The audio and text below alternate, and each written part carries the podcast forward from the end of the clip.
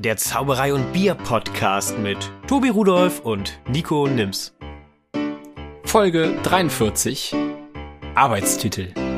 Zu Gast Clemens Ilgner. Und äh, dann steig, jetzt hast du es schon gesagt, dann steigen wir direkt ein. Wir haben Clemens live zugeschaltet aus. In Essen bist du gerade, ne? Nee, in Berlin. Aus Berlin. Clemens Ilgner. Hi, schön, dass du da bist, Clemens. Hi, ihr beiden. Ja, Hallo. freue mich, dass ich heute Abend mit euch quatschen darf.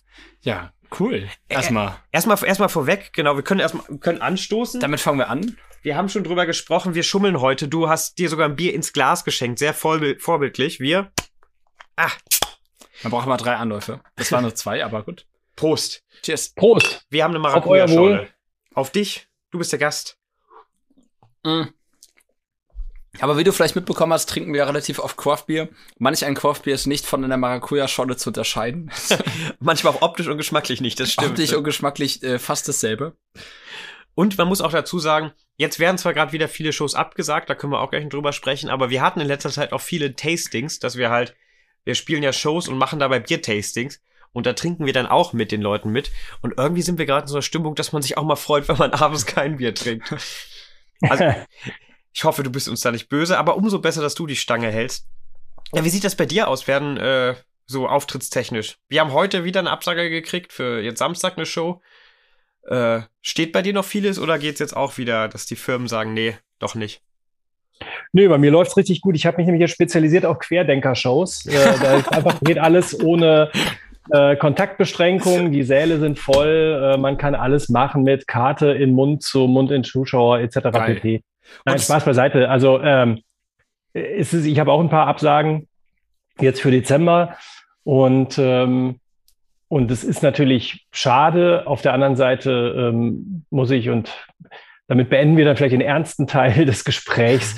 Ähm, ich bin der Meinung, dass wir das nur alle ähm, gestemmt bekommen, wenn es jetzt nochmal ähm, Kontaktbeschränkungen gibt. Und ähm, äh, heute ist ja der Aufnahmetag sozusagen, an dem dafür auch nochmal intensiv äh, in der Politik geworben wird. Und ich Mhm. hoffe eher, dass, äh, ja, also, oder andersrum gesprochen, vielleicht jetzt nochmal alles zumachen, damit wir bald wieder richtig auftreten können und nicht so ein, so ein Larifari-Ding. Und deshalb ist es natürlich traurig, dass jetzt diese Weihnachts dieses Weihnachtsgeschäft wegbricht. Mhm. Ähm, und nicht nur unter geschäftlichen äh, Aspekten, sondern ich finde es auch einfach schade, weil Weihnachtsfeiern, ja, gab es schon seit zwei Jahren nicht mehr. Ich und es ist ja nicht nur für uns. gefreut, Ja. Ja, es ist ja nicht Auch nur so für uns privat. Zauberer. Bitte? Ja, auch so privat, genau. So privat hatte ich mich auch drauf gefreut. Ja, und es ist, ähm, ich finde, es ist ja nicht nur für uns schade, weil wir nicht auftreten können, sondern es ist ja auch für die ganzen Leute wahnsinnig schade, die sich äh, darauf gefreut haben. Es sah jetzt bis noch vor ein paar Wochen so aus, als ob das alles stattfinden könnte. Ja. Und das ist natürlich irgendwie doof. Ja. ja. Aber ich habe auch Absagen, ja. Ja, ich will mich auch gar nicht, also ich finde es auch richtig, dass es unter den aktuellen Bedingungen abgesagt wird.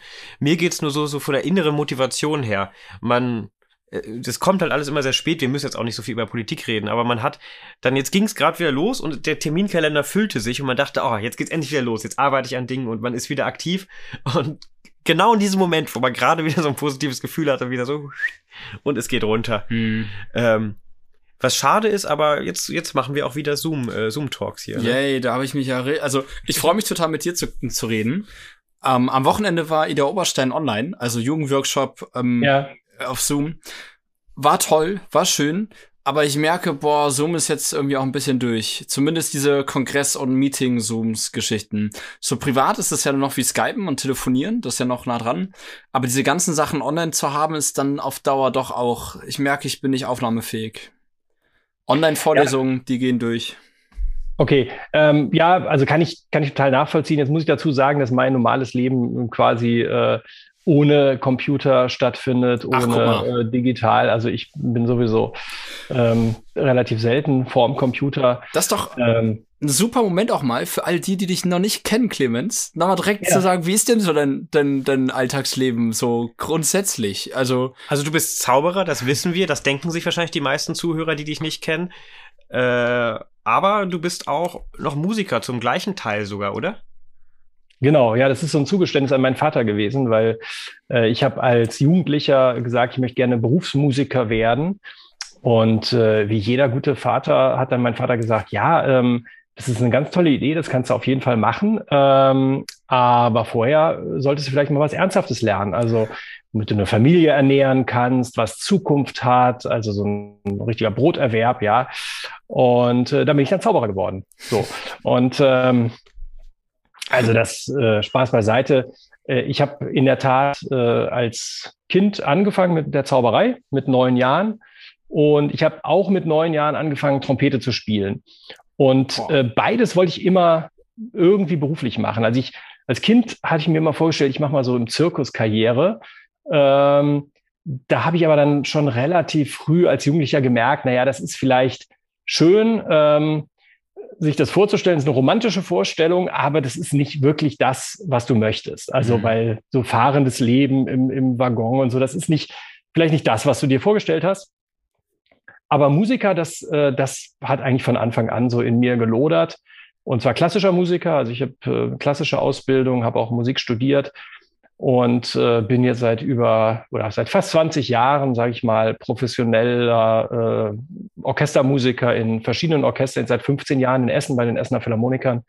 Und genau, deshalb sieht mein Leben, äh, um auf die Frage zurückzukommen, so aus, dass ich äh, mit meinem Orchester probe für Opernvorstellungen, für Konzerte, für Ballettvorstellungen, für Tourneen, ähm, dass ich übe. Das gehört ganz viel dazu. Ähm, wenn man ein klassisches Instrument äh, spielt, da bra braucht man tägliche Routine, um äh, das fit zu halten sozusagen. Und, mhm. äh, und dann beschäftige ich mich wahnsinnig viel mit Zauberei. Also es ist so, ähm, ich lese viele Bücher, übe natürlich auch neue Tricks. Mhm. Hab gerade gestern fünf Stunden hier, genau in dem Zimmer, wo ich jetzt sitze, mit Axel Hecklau ein Brainstorming gemacht, wir zu zweit, eine neue Nummer gearbeitet, äh, war total intensiv, ganz toll. Und äh, genau, also deshalb cool. bin ich wirklich, sag ich mal, mit Herzen Zauberer und äh, Musiker auf gleicher Ebene. Mein Broterwerb ist doch eher der des Musikers. Mhm. Okay. Ja gut, aber das, das, also was, was ja viele sagen und was auch viele machen, das ist ja auch schön, wenn man, wenn man, sage ich mal, die Sicherheit hat und sich künstlerisch dann, na gut, deine Sicherheit ist auch ein künstlerischer Beruf, aber es, es funktioniert ja nochmal ein kleines bisschen anders, gerade wenn du Konzertmusiker bist und in festen Ensemble spielst, als das komplett freiberuflich als Zauberer. Was, was ich gerade total spannend fand, der Gedanke, also bei mir hapert es am Üben. Ideen habe ich ohne Ende. Aber es hat, es hat, also Tobi lacht, weil, äh, weil es stimmt. wir arbeiten viel zusammen, ja. Ich habe die Ideen und er übt das dann. ähm, hat das einen Vorteil, dass du diese Routine hast, äh, so aus, aus der Musik? Weil da geht's ja nicht ohne Üben. Das fällt ja genau. im Orchester auf, wenn du der Depp bist, der den falschen Ton spielt. Könntest du sagen, du hast Üben noch mal anders gelernt? Hast du quasi Üben zum Beruf ja auch gemacht? Du meintest, es gehört zum Beruf dazu, zu, zu üben. Ja, also auf jeden Fall. Ähm, so äh, üben ist, ist ein ganz großer Bestandteil dessen, was, was man als Musiker macht. Ähm, ist, ist essentiell, um die Fähigkeiten auf einem Musikinstrument professionell ähm, umsetzen zu können. Und äh, natürlich letztlich ist in der Zauberei auch so, vielleicht nicht ganz so extrem. Ähm, ihr habt gefragt, ob mich das irgendwie beeinflusst hat. Ja, äh, auf jeden Fall. Also ich muss sagen, in meinem Studium, als ich, als ich Musik studiert habe, habe ich so sechs, sieben Stunden pro Tag geübt. Ja. Also nur geübt. Wow. Und dann kamen noch Hochschulorchester und die Vorlesung dazu. Und äh, geübt heißt, man steht alleine in einem Zimmer und spielt Tonleitern und bestimmte Sachen immer wieder.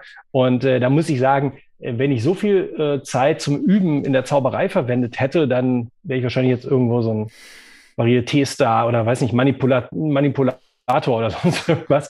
Ähm, was ich aber damit sagen will, ist es so, dass ähm, überhaupt die Bereitschaft zu üben beim Musikern, glaube ich, viel mehr von, von Anfang an. Also wenn man ein Instrument erlernt, jeder, der von euch, der jetzt auch von den Zuhörern ein Instrument lernt, glaube ich, weiß, wenn man nicht übt, kann man auch gar nichts vorführen, also oder aufführen. Mhm. Ja, das heißt, jemand, der anfängt Klavier zu spielen oder selbst wenn es Blockflöte ist, man kann da nicht irgendwie verstehen, wie das Prinzip funktioniert und dann am Abend äh, irgendwie Liedchen vorspielen. Es geht einfach nicht. Es geht aber beim Zaubertrick, also bei bestimmten Zaubertricks schon da muss natürlich die Präsentation dazu kommen, etc. pp. Aber bei, beim Musikinstrument funktioniert das wirklich gar nicht. Es sei denn, man spielt eben Drehorgel. Da geht's mhm. schon, glaube ich. Aber ansonsten äh, ist es äh, ist, ist das Üben immer essentiell. Und ähm, mhm. ja, und das ist, wie gesagt, und das hat mich natürlich beim Zaubern dann interessiert, dass ich gesagt habe, okay, es gibt bestimmte, also ich bin relativ spät zu der Fingerfertigkeitszauberei gekommen. Also ich habe, muss ich wirklich sagen,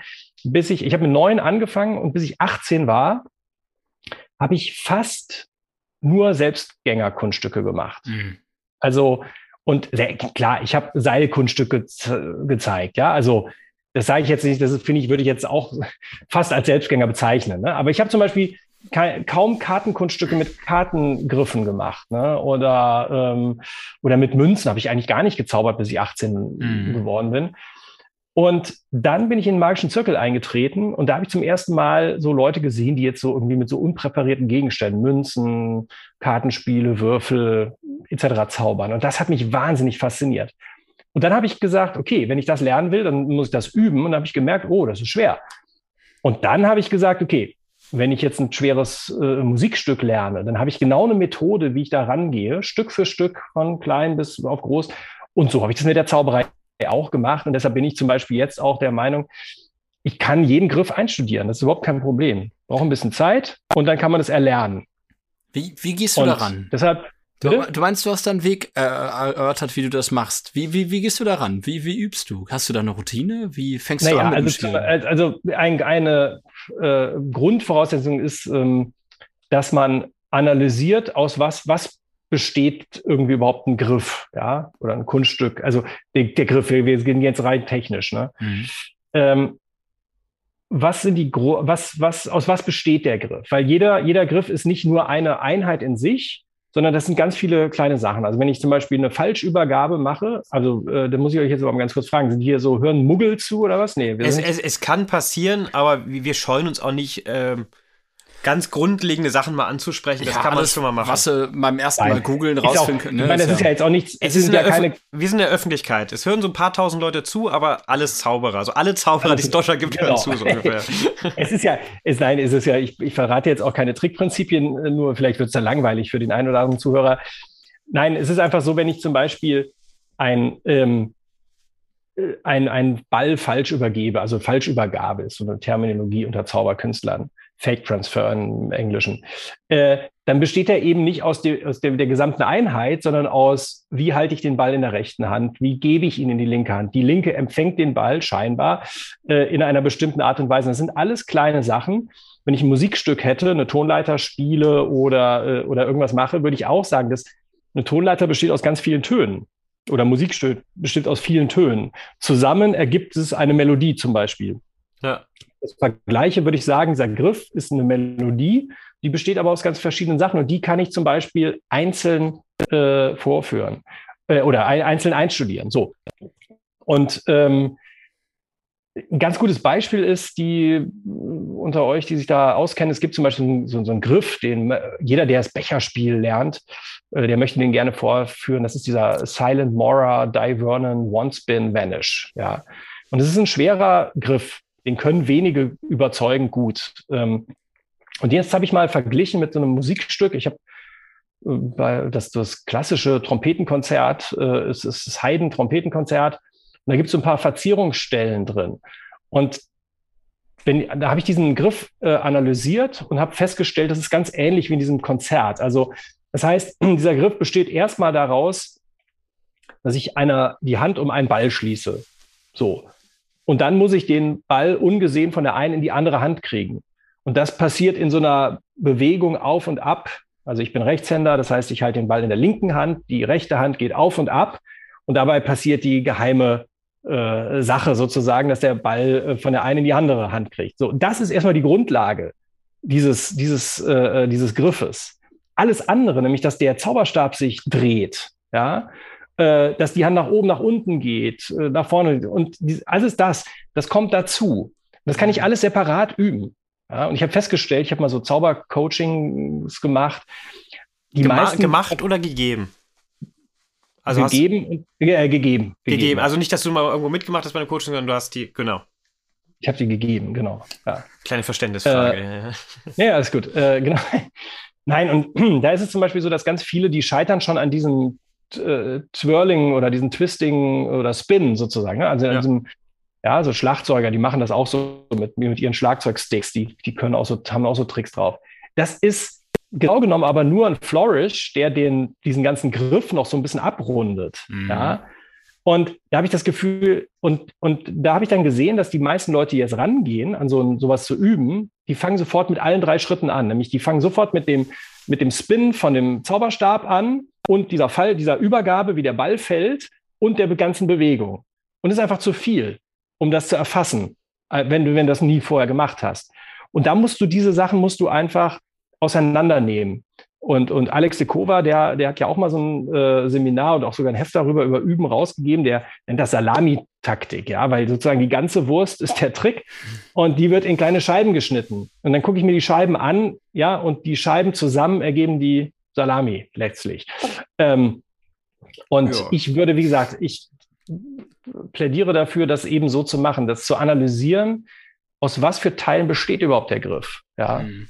Und diese Sachen einzeln zu üben. Und dann ist nämlich das Interessante, wenn man das einzeln übt und dann setzt man das zusammen, ja, dann äh, sind eigentlich fast alle Griffe, die es in der Zauberei gibt, irgendwie analysierbar, auch für einen, der vielleicht gar nicht so viel Erfahrung damit hat. Und äh, so kann man sich annähern. Und klar, Perfektion braucht dann viele Stunden und, äh, und Wiederholung.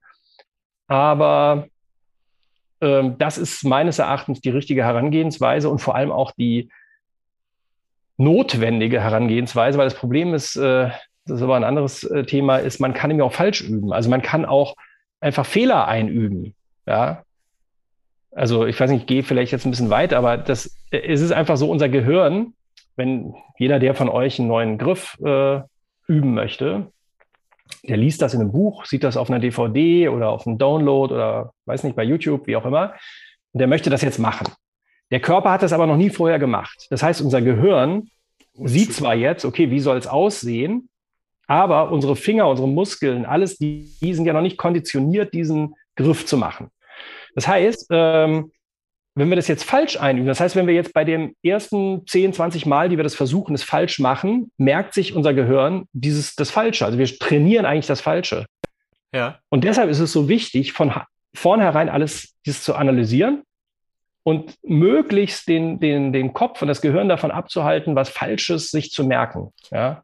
Ich habe das auch gerade, was mir gerade einfiel, was viele auch haben, äh, das habe ich im Zirkel früher auch immer gesehen bei anderen Zauberern. Ich hoffe, ich hatte es nicht, dass man sich so Marotten angewöhnt, wie zum Beispiel immer, wenn die Trickhandlung kommt, so ein Schulterzucken oder Blinzeln, immer wenn man irg irgendeine Trickhandlung macht. Auch wenn man eigentlich gar nicht sehen würde, dass gerade was passiert, Aha. merkt jeder Zuschauer, da passiert ja gerade was, weil äh, da, die, die, die, diese Zuckung oder so kommt. Da musste ich gerade irgendwie auch dran denken. Das, Das- habe ich oft beobachtet. Das ist lustig, weil ich das Gefühl habe, dass du tatsächlich. Oh, entschuldige.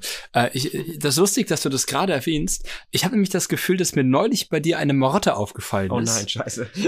Die ähm, tatsächlich, glaube ich, dadurch entstanden ist, dass du versucht hast, keine Marotten einzuüben. Äh, Erzähl. Ähm, immer wenn du eine Tricktechnik ausführst, kriegst du einen glasigen Blick und schaust ins Nichts und du merkst sofort, wie du von etwas, wo du fokussiert guckst, wegguckst, glasig guckst, um die Tricktechnik zu machen. Ist ganz interessant. Wahrscheinlich bei Tricktechniken, die ich noch nicht so geübt habe. Möglich. Wahrscheinlich bei, also bei allen Tricktechniken. Okay, wir wollen jetzt hier, äh, ich will mich nicht zu sehr bloßstellen. Nein. Aber ich habe mich ein bisschen ertappt gefühlt bei den Sachen, die du gerade gesagt hast. So dieses, ja, man will das dann alles auf einmal können. Ich habe früher auch Musikinstrumente gelernt, was nicht heißt, dass ich irgendein Musikinstrument spielen kann. Aber ich hatte Unterricht und ich wollte es immer können, aber ich wollte nie üben. Und ich habe mich dann immer hingesetzt und äh, irgendwas auf dem Klavier gespielt und so getan, als ob das das Stück ist, das ich gerade üben muss, damit meine Eltern halt äh, denken, dass der übt jetzt gerade. Total Das Beste bescheuert. ist doch hier, kennt ihr, äh, kennt ihr Lucy, Schrecken der Straße? Nee. Das habe ich geguckt, als ich Kind war, als ich so alt war wie ihr jetzt. Nein. Äh, das war so eine, das war eigentlich ganz schön, eine, eine tschechische Serie, glaube ich. Ähm, und äh, das hat mich deshalb so interessiert, weil, also das war eine super, die haben zwei Knetfiguren. Also die hatte irgendwie, die hat aus dem Einkaufsladen Knete geklaut. Und äh, diese beiden, äh, die Knete, mit der Knete hat sie zu Hause Figuren gemacht, zwei. Und die sind zum Leben erweckt und sind dann so ein bisschen, die haben dann so ihr Ding. Und äh, also einmal war das so spannend, weil dieses kleine Mädchen klaut irgendwie in einem Laden Knete. Das ist irgendwie so total krass. Naja, und ähm, Und was aber das Schöne ist, die Außenaufnahmen sind in Bonn gedreht. Und äh, genau wie Tobi äh, bin ich ja auch äh, gebürtiger Bonner. Und das Spiel dann zum, so zwei, drei Szenen, witzigerweise, also dass dann eine tschechische Filmfirma damals äh, da in Bonn gedreht hat, weiß gar nicht warum, äh, auf dem Bonner Marktplatz. Und dann sind diese Knetfiguren so zwischen den Orangen, tauchen auf und schmeißen die Orangen runter. Und das ist total nett, weil jedes Mal, wenn ich in Bonn dann mit meinen Eltern über den Marktplatz gegangen bin, dann ich, konnte ich mir das so vorstellen. Naja, lange Rede, kurzer Sinn. Äh, da ist eben ein Protagonist, der so ein bisschen coole, etwas größere Junge aus dem gleichen Wohnplattenbaukomplex äh, wie das Mädchen. Der wird eben von der Mutter getriezt, äh, im Klavier zu lernen. Und der macht was ganz Cooles eigentlich. Der äh, macht dann immer die Tür zu und macht eine Schallplatte von Für Elisa an, während er übt. Und die Mutter sitzt halt irgendwie im Wohnzimmer mit ihren Freundinnen und sie sind so begeistert, wie toll der Junge es schon spielt. Äh, genau. Da ja. musst du jetzt gerade denken, als du sagtest, äh, du was hast so getan, als ob du dieses Stück, was du da, der hat auch getan oder der hat gar nicht gespielt. Wir bauen einfach, einfach, eine Leinwand auf und spielen ein Video ab und sagen, guck mal. genau, das, das ist jetzt die Show. Das wie, wie ABBA das macht. ABBA geht jetzt auf Tour und die zeichnen die Show einmal auf und werden 3D projiziert äh, auf die Bühne. Das heißt, ABBA, wir haben ja ein neues Album rausgebracht, das wird eine komplett, äh, komplett aufgenommene Show, wenn projizierte so Show werden, wie sie das damals mit Michael Jackson bei den MTV Music Awards gemacht haben. Ah. Und das heißt, die kommen dann gar nicht mit, die gehen, gehen gar nicht mehr auf die Bühne oder was? Nee, die sind da in Schweden. Ich weiß nicht, ob die es live machen tatsächlich, ob die in Schweden in ihrem Studio sind. Ja. Oder ob das einmal aufgezeichnet wird in Schweden und dann einfach nur die Projektionen auf der Bühne sind. Die werden dann noch nicht verjüngt. Also die spielen ja. das in echt so Motion Capture mäßig, aber werden dann verjüngt und dreidimensional auf die Bühne projiziert. Der ist ja so wie bei Copperfield oder den Ehrlich Brothers oder so. Das ist ja auch quasi so. Die stehen auch nicht mehr selbst auf der Bühne? Naja, nur die, die, die, die, also damals, als Karl Copperfield nach Deutschland gekommen sind, weiß nicht, waren die Räume so groß, dass wenn du da konntest du ja als Jugendlicher irgendwie kein Ticket in der ersten Reihe buchen. Das heißt, du hast dann irgendwie in Köln in der, in der Sportarena oder wie das da hieß, irgendwie in der letzten Reihe gesessen und da hast du sowieso nur über die Leinwände, die, also hast, zu irgendjemand auf die Bühne stellen können. Und wenn ich jetzt höre in Düsseldorf, irgendwie, weiß nicht, wie viel zigtausend Leute mhm. äh, bei den Ehrlich Brothers, ich glaube, wenn du da irgendwie hinten in der Reihe sitzt, da siehst du auch nur auf der Leinwand, das kannst du ja gar nicht erkennen. Also, selbst äh, das wird schwierig zwischendurch. Ich wollte sagen, selbst wenn da so ein riesen Motorrad oder sowas, was die da machen, erscheint, äh, selbst das sieht man in der letzten Reihe schon fast nicht mehr, weil es. Ja, genau, also das ist so, äh, genau, das ist natürlich dieses Problem. Natürlich toll, dass Zauberei für so viele Leute funktioniert und die begeistert sind und dahin gehen. Aber ähm, letztlich, äh, ja. Ja, es gibt halt, es gibt, aber es sind dann halt auch, wie gesagt, verschiedene Formen von Zauberei. Ich sag, wie gesagt, ich hatte das noch gar nicht gesagt, aber das ist dann, das hat dann so einen Event-Charakter. Ja, ja, klar. Ich, ich vergleiche das auch immer gerne. Es gibt das ja auch unter Komikern. Da gibt es die Kabarettisten, die eher in den kleinen Seelen arbeiten und dann gibt es die, die für die große Masse spielen. Genauso wie bei äh, den Musikern. Und für die Zauberei, das ist dann halt eine ganz andere, ganz andere Rangehensweise als das, was jetzt zum Beispiel äh, du machst oder was ich von dir gesehen habe. Ähm, ich, du warst in Meißen beim Jugendworkshop, ich glaube 2016, oder? Kann das sein? Kann sein ja, kann sein, Wir haben gerade ja. hin und her überlegt, wann das war. Und wir sind so, doch, ganzen, da habe ich ihn zum ersten Mal gesehen beim Jugendworkshop in Meißen. Die ganzen Hefte durchgegangen, aber ich, wir haben das, das Heft nicht mehr gefunden. Es muss irgendwo zwischen 2013 und 2016 gewesen sein. Ja, auf jeden Fall habe ich dich da ja, das, ja. habe ich dich da das erste Mal gesehen und dann 2017 bei den deutschen Meisterschaften in Saarbrücken deine Nummer. Mhm. Und Tobi meinte gerade, er kennt deine alte. Ich kenne deine alte Meisterschaftsnummer aus Leverkusen. Da habe ich sie, glaube ich, gesehen. 2011. Ja. Und ich dann 2018 im Zauberslam in Berlin wieder gesehen. Da hast du aber, glaube ich, nicht die, den Shop Cup gezeigt. Da hast du, glaube nee, ich, ich ganz, ganz anderes ja. gemacht. Ja. Ähm, ist ganz witzig eigentlich, dass wir. Aber, wie, aber wieder lange Rede, kurzer Sinn. Äh, eher, eher ein klassischerer Ansatz. Also aus, sag ich mal, aus Liebe zur Zauberkunst, aus Liebe zu Techniken, aus Liebe zu den Kunststücken. So wirkt es zumindest. Würdest du das so bestätigen, oder? ja, also äh, klar, äh, im Prinzip schon, wobei ich sagen muss, dass, da muss man halt die Worte fragen, Klassik, was, ist, was bedeutet der klassische Ansatz? Ne? Der, mhm. der bedeutet natürlich, was nicht gut ist, wird kein Klassiker. Also, ja. ne, ich meine, ich in meinem Hauptberuf äh, als, als Musiker, wir würden ja nicht irgendwie 200, 300 Jahre alte Stücke spielen, wenn die nicht so abartig gut sind, dass die eben jetzt auch noch nach 300 Jahren Säle füllen, ja. Klar. Und, äh, und so ist es in der Zauberei natürlich auch so ein bisschen. Ähm, und ich muss ganz ehrlich sagen, ich zauber ja letztlich nicht für Zauberer, sondern, also auf Wettbewerben zauber ich natürlich für Zauberer, aber äh, das Normale, was ich mache, ist ja für Laien zu zaubern. Und da hat sich dann doch für mich eben so herausgestellt, dass so klassische Plots und äh, auch deren Umsetzung Mhm. Das ist, was die Leute wirklich begeistert nach wie vor. Und das ist auch das, was mich so fasziniert. Ne? Dass, wenn man sich vorstellt, wir sind heute 2021, äh, ja, kurz vor Jahresende. Mhm. Und dass wir genau genommen, ich, ich kann einen Trick vorzeigen, den schon irgendwie äh, Leute vor 200 Jahren vorgeführt haben. Und die Leute, obwohl sie irgendwie da ihr Smartphone in der Tasche haben und alles googeln und du kriegst alles raus, ähm, das Gehirn wird genauso getäuscht wie vor 200 Jahren. Mhm. Also, ne, das ist so, so, ich kann mit den genau gleichen Mitteln, also es gibt natürlich eine, zwei, drei Tricks, die würden vielleicht nicht mehr funktionieren. Also wenn ich in diesen alten Zauberbüchern diese ähm, so Sachen mit so Spiegeln sehe, ja, wo so irgendwie so ein bisschen Kamera Obscura oder, oder Laterna Magica mäßig dann so irgendwie Leute auf die Bühne. Ich glaube, das würde heute nicht mehr funktionieren, weil das einfach, äh, da sind die Leute zu sehr äh, schon gebrieft, äh, was ist möglich und, und das sieht man so viel.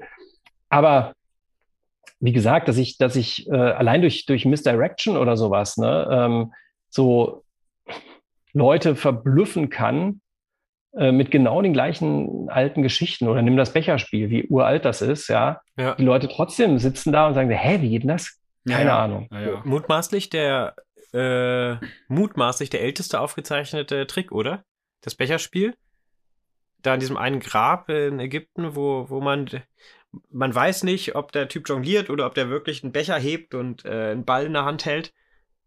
Habe ich, hab ich, hab ich mal bei. Nein, der hat, der hat Craft-Bier getrunken und war so sturzbetrunken, dass er irgendwie einen Becher statt so rum, verkehrt rum irgendwie auf den Tisch gestellt hat. Oder hat gesagt, das war so die alte Geste, weißt du, so in Köln macht man Deckel auf, aufs Kölschglas, ne, wenn du nichts mehr kriegst. In Ägypten hat man den Becher einfach umgedreht. genau. Der, deshalb, das alles, da gab es ah, gar nicht. Das, das erklärt es auf jeden Fall. Ja, ich finde es faszinierend, weil man, man denkt halt immer viel drüber nach, was man macht. Und ich habe das auch ganz oft ähm, ich habe mich jetzt mit einem Kunststück beschäftigt, da möchte ich nicht zu sehr ins Detail gehen, äh, was es ist, aber äh, da hat man, äh, es geht um ein Ei, das verschwindet. vielleicht, vielleicht sagt dir das was. Und ich befinde mich da in verschiedenen Phasen. Die erste Phase war totale Begeisterung. In der Phase hatte ich dich auch mal, glaube ich, aus irgendwelchen Gründen angeschrieben.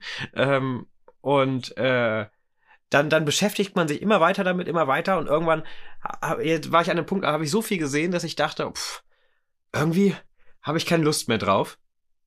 Und jetzt kommt es langsam wieder. Mhm. Ich weiß gar nicht, worauf ich hinaus wollte. Vermutlich den Eierbeutel. Achso, das wollte ich ja nicht sagen, das Wort, das böse Entschuldige, Wort. Entschuldige, das, das böse Wort mit E. Nee, aber es ist ein super Requisit, das ich äh, äh von dir erworben habe. Oder? Ja, bitte nicht weiter sagen. Nee? Nee. Da musst du nämlich wieder, soll ich das rausschneiden? Soll ich das wegpiepsen? Nein, das ist alles gut. Äh, ist alles gut. Nein, in der Tat habe ich einen sehr schönen Eierbeutel. Ähm, äh, Entschuldige. Äh, jetzt, jetzt, muss ich husten, wenn ich lange, verdammt.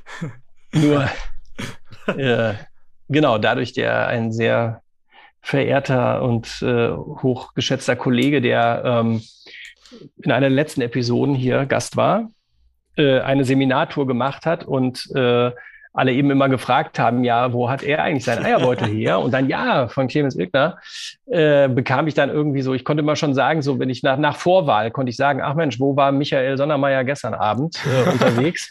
Weil am nächsten Morgen dann die Anrufe reingingen. Und äh, genau. Schön. Ja, rate doch mal, von wem ich das wusste. Ja. Ja. Richtig geraten. Michael Sondermeier. Nee, das, ist, ist, ja auch schön, dass, aber ich kann das verstehen. Das ist bestimmt eine ganz schöne, ganz schön ätzende Arbeit, mal, dieses Requisit herzustellen. Liebe Grüße an den Michael Sondermeier an der Stelle. Ja, Michael, ja, liebe Grüße, falls du wieder zuhörst. Sortiert vermutlich gerade Bücher oder.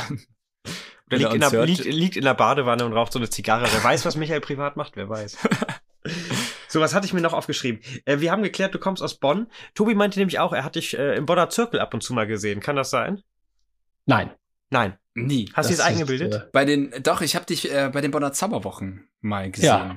Du ist ja nicht der Zirkel, das sind ja die Bonner Zauberwochen gewesen. Die ja der Zirkel veranstaltet teilweise. So ein bisschen irgendwie geklärt. Ja, okay, nein, stimmt natürlich. Nee, wir waren uns unsicher. Wie gesagt, wir haben vorhin, haben wir das, kann ich abhaken? Okay, hier, nee, Bonner Zirkel. Nein, nein es ist, stimmt, es stimmt insofern, also der, der Bonner äh, Zirkel war der erste Zirkel, bei dem ich als Gast äh, zwei, dreimal ähm, teilgenommen habe.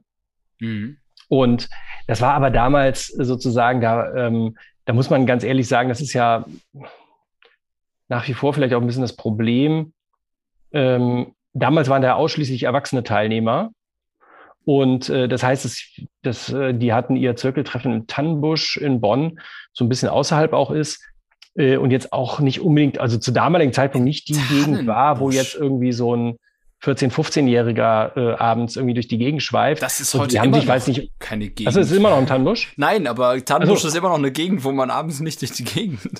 Ja, aber ich wohne jetzt in Berlin und Ja, ja. Äh, dann ist es sozusagen der Tannenbusch natürlich ein bisschen harmlos äh, zu äh, Verhältnis zu bestimmten Gegenden in Berlin. Aber egal, müssen wir jetzt nicht irgendwie. Äh, Ja. Nein, wa- was ich sagen wollte, ist, dass die, äh, das war so ein typischer, ähm, also das war ein ganz toller Verein. Da war damals der Ralf Stauf, glaube ich, der Vorsitzende. Mhm. Ähm, der hatte auch hier so, der war im Fernsehen aufgetreten. Ähm, vor Ralf Stauf war Alfred Czernewitz, äh, der ja auch viele berühmte Zauberer irgendwie nach ins, ins Phantasialand geholt hat, also dann zu so einem Kongress da.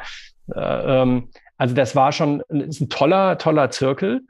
Ähm, aber da fing halt, weiß ich nicht, das kannst du jetzt nicht mehr genau sagen, aber vielleicht das Treffen vielleicht um sieben oder um acht an und ging dann halt bis zehn, halb elf. Und wenn man Schüler ist, dann kann man nicht irgendwie und noch dazu irgendwie der anderen Ecke wohnt, äh, dann kann man nicht, ähm, es hat halt nicht funktioniert und eine Jugendgruppe in sowas gab es nicht. Deshalb bin ich also damals nie in den, in den Zirkel eingetreten, aber der spätere ähm, Zirkelleiter ähm, Manfred K. ist derjenige, über den ich überhaupt zur Zauberei gekommen bin. Über Weil Manfred Frau, Decker. Genau, weil die Frau von Manfred Decker, den ich hiermit auch herzlich grüße, lieber Manfred, Hallo Manfred. ähm, die war meine Kindergärtnerin. Ach was. So. Also nicht meine Gruppenleiterin, aber die war eben Kindergärtnerin in der, ähm, in dem Kindergarten, in dem ich damals war. Und, ähm, äh, und das würde jetzt zu weit ausholen. Wir hatten auch dann also persönlich auch einen ganz guten ähm, Kontakt äh, zu denen. Die wohnten auch bei uns um die Ecke. Und der Manfred hat eben immer am Sommerfest ähm, gezaubert im Kindergarten. Und das fand ich total stark. Und dann, äh, als ich, glaube ich, in der zweiten, dritten Klasse war, da war dann eben noch mein, nee, das so, so spät kann es gar nicht gewesen sein. Ich muss zweite gewesen sein. Also da war mein Bruder, mein jüngerer Bruder noch im Kindergarten und da ist eben Manfred wieder aufgetreten und ich war so begeistert, dass, ähm, dass ich dann zu meiner Mutter gesagt habe, ich möchte unbedingt zaubern lernen. Also ich Oh. möchte auch zaubern können. Und da gibt es von diesem, von dieser Gelegenheit gibt es ein Foto. Also es gibt, wie ich auf dem Klettergerüst in diesem Kindergarten sitze und gebannt auf Manfred Decker schaue und diese ganzen anderen Kinder, die da so als Riesencrowd um ihn sitzen. Und ähm, genau, und meine Mutter hat eben damals auch dann ähm, gesagt, okay, also ähm, wenn man das jetzt lernen möchte, wirklich, wie macht man das? Und hat ihn angerufen und hat gesagt, ja, wie geht man jetzt da ran? Also, dass man da jetzt nicht einen Ravensburger Zauberkasten kauft, um Zauberer zu werden, war ihr halt auch klar. Hm. Und mir auch, weil die sondern, sondern, alle, sondern den von Kosmos, der ist besser. Ne? Ist, genau, das, genau. Nein, einfach, das Problem ist ja, wenn, wenn, wenn ein Kind, also deshalb, oder auch alle die Zuhörer, die jetzt irgendwie vielleicht irgendwie Blut lecken und sagen, Mensch, wie kann ich eigentlich beginnen? Das Problem ist natürlich immer ein Zauberkasten, den man in jedem Spielwarenladen kaufen kann. Der kann noch so toll sein. Ja, also da können noch so tolle Leute, ich weiß, dass zum Beispiel, glaube ich, beim Kosmos Zauberkasten auch der MCVD mal äh, federführend da mitgeholfen hat. Bei dem Zauberkasten von Ehrlich Brother haben, glaube ich, Uwe Schenk und Michael Sondermeier mitgeholfen. Das sind auch hochwertige Zauberkästen. Das Problem ist nur, dass mitunter dann in so einer, einer Klasse oder alle, alle Freunde den halt auch haben. So. Hm. Und wenn ich dann mich aber als Zauberer, das, die Zauberei lebt nun mal vom Geheimnis. Und wenn ich jetzt einen Zauberkasten habe, den alle meine Freunde potenziell auch haben können, ja, dann habe ich kein Alleinstellungsmerkmal, beziehungsweise dann zeige ich einen Trick vor und dann Ja, sagen die klar. anderen, ja, der ist super, den habe ich auch in meinem Kasten. und das war eben sowohl mir als auch meiner Mutter von Anfang an klar, dass ähm, da muss, es muss ja, müssen ja irgendwelche Tricks sein, die die anderen Kinder im gleichen Alter nicht haben. So, Ja. und da kommt dann eben Manfred Decker ins Spiel, der wurde angerufen und der hat gesagt, klar, da muss man zum äh, Zauberfachhandel gehen, damals noch Alfred Alfred Kellerhoff. Kellerhoff, jetzt der Natürlich. Sohn äh, äh, Jochen Jochen, Kellerhoff Kellerhoff. übernommen, das das schon seit vielen Jahren, aber damals eben Alfred Kellerhoff und dann ist man da eben hingefahren am Samstag und da muss man auch ganz ehrlich sagen, das ist halt eben, da haben sich leider auch die Zeiten geändert, das war dann, da bin ich jeden Samstag hingepilgert, Das auch wenn ich war kein ein Geld Event. hatte. Samstags zum Kellerhof war ein Event. Ja, und der, der Alfred Kellerhoff, der hat ein, äh, der war natürlich Händler, der wollte natürlich Zaubertricks verkaufen, aber da weiß ich, da habe ich den, den Hauptkatalog durchforstet und habe gesehen, irgendwie Rabbit Loader hieß das ja. Das war also, da hat man so eine Handvoll Tücher und die zieht, zeigt man alle leer und dann kommt ein Hase raus. So, da war ich dann irgendwie so zehn. Das brauchte ich unbedingt. So, ich hatte zwar mit meinen Eltern noch nicht, besprochen, wo ich den Hasen unterbringen kann, aber das brauchte ich. So, ich bin also hin und habe gesagt, also das habe ich mir hier angestrichen in der Liste, das hätte ich gerne. Und dann hat der Alfred Kellerhoff gesagt, was willst du damit? Du hast keinen Hasen und das ist ein Kunststück, das musst du auf der Bühne zeigen. Das kannst du nicht irgendwie bei dem Kindergeburtstag vorführen. Und spar dir das Geld, kauf dir dann irgendwie lieber was anderes. Also der hat nicht gesagt so, oh super, 50 Mark, kauft einer das. Ja. Kann ich einen Haken dran setzen. Sondern der hat mich da, der hat mir abgeraten. Er hat gesagt, nein, kauf dir lieber hier das Kunststück für 10 Mark. Da hast naja. du mehr Freude, kannst du mehr mitmachen. Ist, ist für ihn ja auch schlauer, weil langfristig kommen die Leute dann wieder. Natürlich. Wenn du zweimal Scheiße gekauft hast, denkst du ja, der verkauft mir nur Mist. Das ist dann. Das war ein wahnsinnig guter Geschäftsmann, aber ähm, der war trotzdem auch so. Ich kann mich erinnern, ich bin, äh, ich bin dann in, in Bonn-Beul ähm, aufs Gymnasium gegangen und da war es natürlich noch näher, nach Oberkassel zu fahren, zu Kellerhof. Und da weiß ich, da bin ich mal Samstag, ich glaube, ich hatte Samstags Kunst. Ja, also wir haben Samstagsschule gehabt damals. Ne? Hm. Ähm, also war Samstags Kunst, da bin ich dann irgendwie zum Zauberladen, da kam der, kam ich da rein da hat der Alfred Keller auf mich erstmal äh, ähm, ins Bad geschickt, die Hände waschen. Hat er gesagt, Zauberer muss saubere Hände haben, weil ja. die Leute gucken ja auf deine Hände. So, da kann ich mich bis heute daran erinnern. Das ist über 30 Jahre her. Ach, du kamst vom Kunstunterricht und hattest noch. Äh ja, ich hatte halt noch, weiß nicht, irgendwie so schmierige Hände oder irgendwie. Und dann hat er gesagt, so, jetzt geht's erstmal Hände waschen. Und klar, meine Eltern zu Hause haben auch gesagt, ich soll Hände waschen, aber da habe ich die Augen verdreht. Aber wenn dann der Zauberer da, der hat gesagt, du musst als Zauberer saubere Hände haben, ja, gepflegte Hände. Guck dir mal so L&L Publishing Videos an, wie zum Teil die Fingernägel oder die Hände von den Leuten aussehen da in den Nahaufnahmen. Das ist gruselig. Ja, und das ist so, das habe ich gelernt da. Ne? Das war, ja, das war so, weiß ich nicht, eine tolle Zeit. Alfred war halt auch einer, der war nicht nur Händler und nicht nur Zauberer, sondern der war auch so, so so ein richtiger Zauberer halt. Ich weiß noch, ich was, war irgendwann an einem Grad. Was meinst du mit richtigen Zauber? Ja, warte, warte, ich komme drauf. Okay, ich war irgendwann an einem Grad, der konnte echt zaubern. Der, der konnte, konnte wirklich zaubern. Der, das ja, war echt, was der gemacht hat, ja. Nein, aber mit echt zaubern äh, meine ich in dem Fall, ich war an einem Grad irgendwann, ich war oft da, ich kannte den Katalog, ich konnte die Nummern zu den Artikeln, ich kannte alle, ich war das so oft auch. Und irgendwann konnte ich halt auch mehr Tricks zeigen, wo dann selbst auch Jochen und Alfred gesagt haben, oh, das ist gut, ja, interessant, krass, ja. Ne? Und dann kam man irgendwann mit rein. Und irgendwann kam der Punkt, wo Alfred meinte, komm, jetzt muss ich dir noch mal was zeigen, was ich dir nicht verraten kann. Und er hat diesen Fingerhut verschwunden lassen. Mhm mit einer sehr verschwunden lassen, verschwinden lassen. Also, Danke Clemens. Die Maracuja-Schorle zeigt ihre Wirkung. Wenn ich das bei ihm mache, dann beschwert er sich immer, sagt, äh, immer korrigierst du mich. Andere machen das nicht. Danke, ich danke dir. Nein, ich sag nicht, dass andere das nicht machen. Das machen sehr viele Menschen. Oh. Jetzt macht ihr diese total süße, für mich süße Geschichte. Er hat mir auf jeden Fall nie verraten, wie es ging. Er hat wie, es der, wie unfassbar Finger, gut gemacht. Wie der Fingerhut verschwunden. Wie der Fingerhut verschwindet. Aber nicht einfach Falschübergabe. Es war, war eine leicht komische Handhabung, aber es war weg. Nix hier, ja. nix da. We we weißt du es inzwischen? Nee. Bis heute nicht. Ärgerlich. Nein, eigentlich ziemlich cool. Eigentlich kann ein Zauberer dir nichts Besseres antun, als dir ein Kunststück zu zeigen, was du nie erfahren wirst, wo er das Geheimnis mit ins Grab nimmt das ist eigentlich was, was ich so unter, ne, das, also ein klassischer, also ne, richtiger Zauberer, jemand, der ein Geheimnis hat, was du nicht erraten kannst. Weil er jetzt auch leider tot ist, aber. Aber, aber sollte das der Anspruch sein, auch mal hier offene Frage in die Runde, dass man, äh, äh, geht's wirklich nur darum, dass man nicht dahinter kommt, wie das geht, oder dass, dass, dass keiner auf die Idee kommen sollte, wie das funktioniert? Ist das der höchste Anspruch, den wir haben? Jetzt nur weitergedacht, was du sagst. Ich will es gar nicht kleinreden. Ich würde das sofort mit einem Ja antworten, aber mit einem Ansatz noch, mit einem, mit einem Anhang noch. Ist nicht der einzige Anspruch, den wir haben. Ist nicht der einzige Anspruch. Aber ein Teil sollte genauso gut sein, wen zu täuschen und das sein Leben lang. Oder? Oder immer wieder? Ja, was? Ich war gerade nur so ein Gedanke, den ich hatte. Also, äh, ich, ich finde schon, äh, gerade in der heutigen Zeit ist ja auch immer wieder so eine hm. Diskussion dann ähm, in verschiedenen Medien. Ähm, ich finde, die Ge Zauberei lebt vom Geheimnis, ja. Und, ähm, und das habe schon das Gefühl, dass das Geheimnis oder das Bewahren des Geheimnisses auch in der Zauberszene selber, also untereinander, ähm, zu wenig äh, geachtet wird, weil ähm, jeder möchte immer gerne wissen, wie alles geht und, und wie alles funktioniert. Und, äh, und ich will da vielleicht mit einem Zitat von, von Seneca, das war ein, ein Philosoph, äh, römischer Philosoph, der hat schon vor über 2000 Jahren ähm, in einem Brief, der hat so Briefe geschrieben an, ähm, an Freunde und die, äh, da, da, schreibt er in einem Brief, ähm, da hat er anscheinend also einen Hütchenspieler auf dem Forum Romanum gesehen. Ja.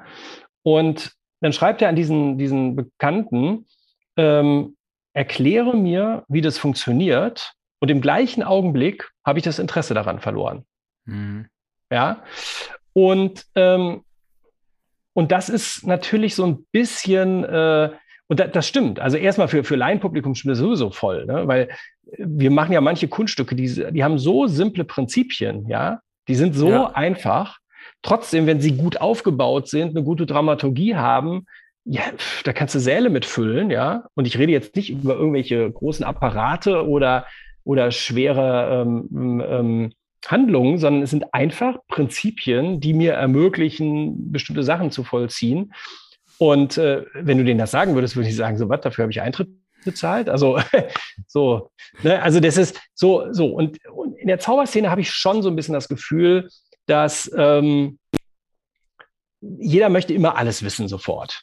Ja, das sieht man schon daran, dass so in, in den ähm, äh, sozialen Netzwerken, in so Zaubergruppen, weißt du, da kommt irgendwie einer tritt bei Penn und Teller auf, zeigt irgendwas und es dauert keine fünf Minuten, das ist online, schreibt einer, so kennt das einer, wo kann man das kaufen, wie funktioniert das so ungefähr? Ne? Manchmal, also, manchmal machen die Leute selbst noch ein Tutorial dazu, wie sie sich extra einen Trick, gab's schon, wie sie, wer sich extra einen Trick für Penn und Teller ausgedacht hat und wie ja. der funktioniert.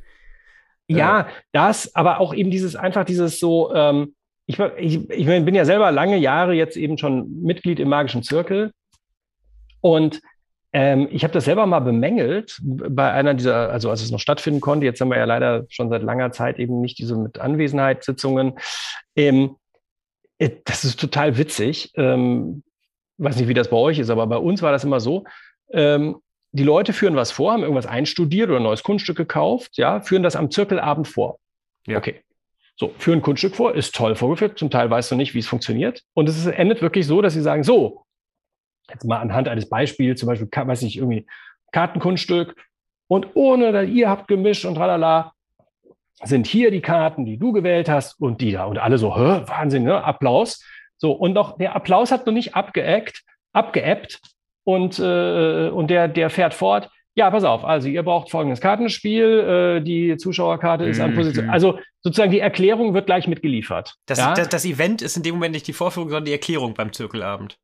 Nee, beides zusammen, würde ich sagen. Also ja. das ist einfach so dieses, äh, ich habe mal irgendwann, bin ich mal übergegangen, ich ähm, ähm, habe dann mal vorgeschlagen, lass uns doch mal Folgendes machen. Nur Jeder führt ein Kunststück im Zirkel vor, also wer möchte, führt was vor. Es wird nicht darüber gesprochen, wie es funktioniert. So. Und jeder, der, der das toll findet, der kann sich ja mal 14 Tage, wir treffen uns alle 14 Tage, sich überlegen, 14 Tage, ob er einen Lösungsansatz hat. Und wenn das nach 14 Tagen wirklich immer noch so ein, von Interesse ist, dann können wir ja gerne drüber sprechen. Und wer weiß, vielleicht finden wir einen Lösungsansatz, der viel besser ist als das Original. Oh, cool. So, dann hat man sich damit auseinandergesetzt. Ja, toll. Äh, dann haben die Leute drüber nachgedacht, ja. Und, ähm, und da muss ich sagen, das finde ich, äh, das finde ich so viel interessanter, weil der, der, das Interessante ist, bei diesen Kunststücken, die immer gleich, wo immer jeder sofort sagt, ja, so funktioniert kannst du so machen, das haben die meisten schon auf dem Nachhauseweg vergessen, wie das funktionierte und interessiert sie auch nicht mehr. Also warum musste er jetzt das Geheimnis verraten? Ja. Und der, der aber plötzlich sagt, so Mensch, das Kunststück hat mich wirklich interessiert. Also das würde ich auch gerne vorführen. Ich habe vielleicht sogar eine Idee, wie ich das irgendwie in ein ganz anderes Thema bringen könnte. Wie könnte ich das denn machen? Der hat jetzt plötzlich einen kreativen äh, Prozess, der startet. Ja, jetzt geht der 14 Tage und der überlegt, überlegt. Dann kommt er wieder und dann sagt er, pass mal auf, ich habe mir jetzt Gedanken gemacht. Hast du das so und so gemacht? Es gibt zwei Möglichkeiten. Sagt er, ja, so habe ich es gemacht, dann ist das doch toll gewesen, weil der andere durch seine Kreativität, durch seine Überlegung darauf gekommen ist. Ja? Ähm, oder der sagt, nee, das ist ganz anders, ich habe es ganz anders gemacht und du hast quasi selber gerade eine Methode entwickelt für irgendwas Tolles. Also ich finde einfach, dass dieses, ähm, äh, ja, diese, diese Geheimnisausplauderei, ja, so. Auch früher, ich meine, es gibt ein ganz tolles Video, äh, es war mal bei Arte gelaufen, vor 15 Jahren oder sowas. Da gab es so ein Silvester-Spezial über Zauberei, über einen französischen Zauberer, Pierre Edanak. So, das war einer, der ist im Crazy Horse Saloon und im Lido aufgetreten mit ausschließlich mit Seilkunststücken. Mhm. Und äh, naja, und da war dieses Porträt und da gab es alte Schwarz-Weiß-Aufnahmen ähm, äh, von einem, ähm, ich glaube, Caroli hieß der, es war ein französischer Zauberladen in Paris. Und da stand sogar, wenn man reinkam, oben ähm, über dem Tresen, das Geheimnis wird nur bei Kauf des Tricks verraten. So. Geh mal heute auf eine Händlermesse, auf einen, im, im, auf einen Zauberkongress, ja. Hm. Da, in den, sag ich mal, natürlich nicht in allen, aber in, in 70, 80 Prozent der Fällen erklärt dir der Händler sofort, warum ja, wenn die Zauberer alle so drauf sind, dass sie oft ein Kunststück nicht wegen des Effekts oder wegen der Präsentation, sondern wegen der Methode kaufen, ja. Manchmal kaufen sie es ja dann auch nicht mehr, wenn sie die Methode kennen. Also es gibt Leute, die schauen dann die Methode und denken, okay, das kann ich selbst basteln. Und aber, aber da schließt sich auch ja, wieder. Aber nee, aber das meinte ich jetzt nicht. Ich meinte eher, ich, ich gehe ja ganz im Gegenteil. Weißt du, wenn einer, ähm, sag ich mal, irgendwie ein ganz kompliziertes, ausgedecktes Deck mit, weiß nicht, irgendwelche eigenbearbeitete Magnete und dann kannst du, kannst du dir da irgendwie eine, eine Any Card at Any Number vorführen mit ganz tollen Hilfsmitteln und dann gucken die Leute sich an, der zeigt das natürlich, wie aufwendig das gemacht ist. Dann ist auch der Preis gerechtfertigt, dass das Kartenspiel eben ähm, ja 50 Euro kostet. So, und dann kaufen die Leute das, weil die sagen so, boah, das ist ja so genial ausgetüftelt, hm. dass du das vielleicht mit einem gescackten Deck äh, viel besser hinkriegen kannst. Da musst du dich halt nur hinsetzen, so auswendig lernen. Äh, ist eine andere Frage. Aber was ich einfach sagen will, ist dieses, ähm, also beim Kellerhoff früher, äh, also bei Alfred Kellerhoff war es auf jeden Fall, da wurde keine Geheimnisse, äh, ne, da bekam man nicht gesagt, wie das funktioniert oder so. Aber wenn ich jetzt so in verschiedene Läden gibt, die sagen mal gleich, hier, guck mal, da ist so und so, und äh, aber was ich gerade noch sagen wollte, da schließt sich für mich auch wieder so ein bisschen der Kreis zum Zirkel, ähm, weil oft, also wir hatten das, ich, mein erster, mein Stammzirkel war der Wolfsburg-Zirkel, wo ich als kleiner Junge auch hingegangen bin, so 13, ab 13, 14 ungefähr. Und äh, ich hatte Gott sei Dank, das war auch auf dem Dorf, aber immer Leute, die mich mit hin und zurück nehmen konnten. Das war sehr praktisch. Äh, auf jeden Fall, die erste Frage, die immer war, es war auch immer die gleiche Person, nachdem das Kunststück fertig war. Und wenn dieser Erklärprozess nicht gleich eingesetzt hat, war, ja, wie geht das jetzt? Und äh, dann wurde es erklärt und oft ist es mir dann so nach ein, zwei Jahren ist mir aufgefallen, dass manchmal auch das mit denselben Kunststücken wieder passiert ist. Dass dann der, der, dass dann eine Person vergessen hat, dass sie das vor einem Jahr schon mal gezeigt hatte, diesen witzigen Trick, den er schon Ewigkeiten im Schrank hat, es nochmal zeigte und alle wieder, und wie geht das jetzt? Also, dass es auch sehr kurzlebig war. Aber, und das ist jetzt die andere Seite, weil ich stimme dir voll zu mit dem, was du sagst, aber es gibt dann halt diese Tricks, und ich nenne jetzt mal das Wort Tenyo, die dann manchmal wirklich witzige, raffinierte Methoden haben. Und das sind, sind Sachen, da würde ich zumindest nie auf die Idee kommen, das jetzt in meine Close-Up-Show mit reinzunehmen, die ich ja so oft spiele. aber äh, es ist trotzdem mal witzig zu sehen, wie durchdacht das ist. Also der Effekt ist völlig egal, sondern die Technik ist das Interessante. Äh, das ist jetzt der kleinere Teil, aber das gibt's, finde ich, auch. Und das kann man auch auf die Bühne übertragen, stellenweise. Ja, also da, da gebe ich dir natürlich recht. Tenyo ist vielleicht auch speziell. Ich meine, Tenyo ist eine, ist eine riesen operierende Firma, die ja diese Tricks, also wer von euch schon mal in Japan war, die kriegst du da im Supermarkt, also im, im Kaufhaus. Die ja. haben einfach so Zauberecken und da kaufst du, kannst das kaufen. Zum Bruchteil von dem, was es bei uns kostet. Ja, also äh, ich war in Tokio, ähm, in so einem großen, ich glaube, Tokyo Land heißt der Laden, ganz toller ähm, ja, Supermarkt, der mit ja, Bastelabteilung und alles Mögliche. Ähm, nee, nicht Tokyo Land, wie ist der? Ähm, Hands, Tokyo Hands. To Magic Land ist der von Ton Onosaka, der, der, äh, der Laden in, in Tokio, aber äh, Tokyo, äh, Tokyo Hands, glaube ich, das so heißt das.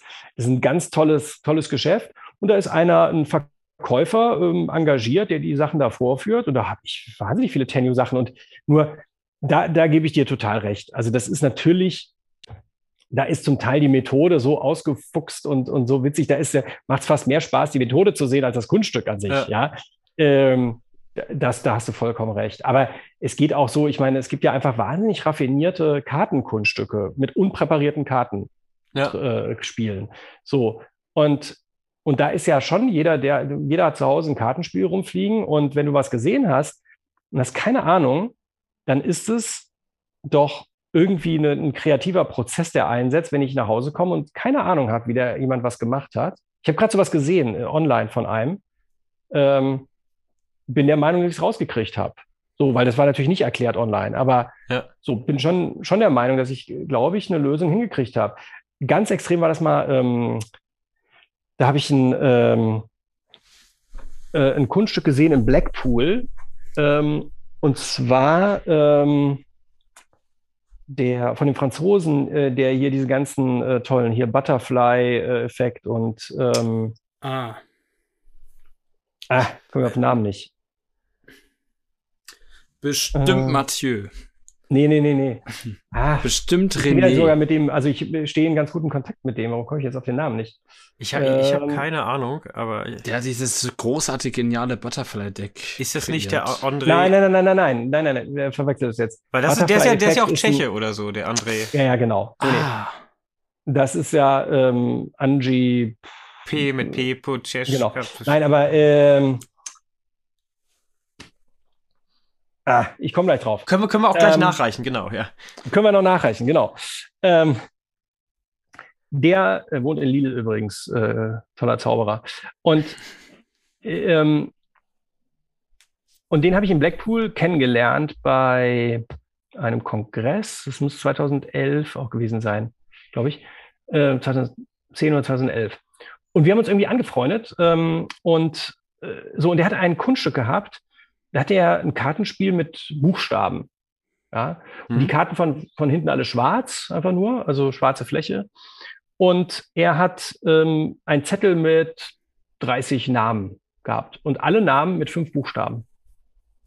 So, waren auch irgendwie strange Namen dabei, aber so. Und jetzt hat er jemandem diese Karten gegeben und gesagt, pass mal auf, such dir irgendeinen dieser Namen aus und leg den verdeckt mit diesen Buchstabenkarten. Und dann hat er das gelegt und er wusste sofort, welche Dame das ist. So. Die Karten waren aber nicht, also man konnte sich die Karten angucken von hinten, da war nichts zu erkennen und äh, vor allem es waren so viele Namen und so. Und das hat er einfach laufend gemacht. Und ich habe keine Ahnung gehabt, wie das funktioniert. Und er hat es auch einfach nicht verraten. So. Obwohl wir uns so super verstanden haben. Ich, ich habe gesagt, Mensch, das ist echt toll. Und ich habe es immer wieder gesehen, immer wieder. Ich habe keine Ahnung gehabt, wie das geht. Und, ähm, und dann habe ich, äh, bin ich nach Hause gefahren und habe immer noch an dieses Kunststück gedacht und immer noch. Und dann war ich, das war, wie gesagt, Blackpool ist ja immer so im Februar. Und im späten Frühjahr war ich in Italien im Urlaub für ein paar Tage. Ähm, habe immer noch daran gedacht. So, und dann habe ich mich abends, da gab es kein Internet da in, dem, in der Ferienwohnung irgendwie, wir saßen da so und da habe ich mich abends hingesetzt und habe mir ein System ausgedacht, wie das funktioniert. So, auch mit 30 Namen. Habe natürlich aber irgendwie bessere Namen gefunden, weil der hatte so Namen, ich weiß nicht, ob es die im Französischen gibt, ähm, aber äh, die waren so im Deutschen, wäre das so sehr weit hergeholt und habe das also dann, weiß ich nicht, mit allen möglichen Namen gemacht und habe eine Lösung gefunden und habe das Kunststück so. Und dann bin ich wieder zu ihm und dann hat er nee, deins ist komplett anders. So. Und das war so toll für mich, weil ich erstens mal jetzt auch ein Kunststück habe, das ist auch zwar der Effekt, den habe ich bei ihm gesehen. Ja. Aber die Methode ist komplett von mir. So. Und, ähm, und da habe ich mich so wahnsinnig lange mit auseinandergesetzt. Und das war so ein kreativer Prozess. Und der hat mir gezeigt, eigentlich äh, kriegt man für alles, was man irgendwie haben möchte äh, oder erreichen möchte, kriegt man irgendwie eine Methode hin.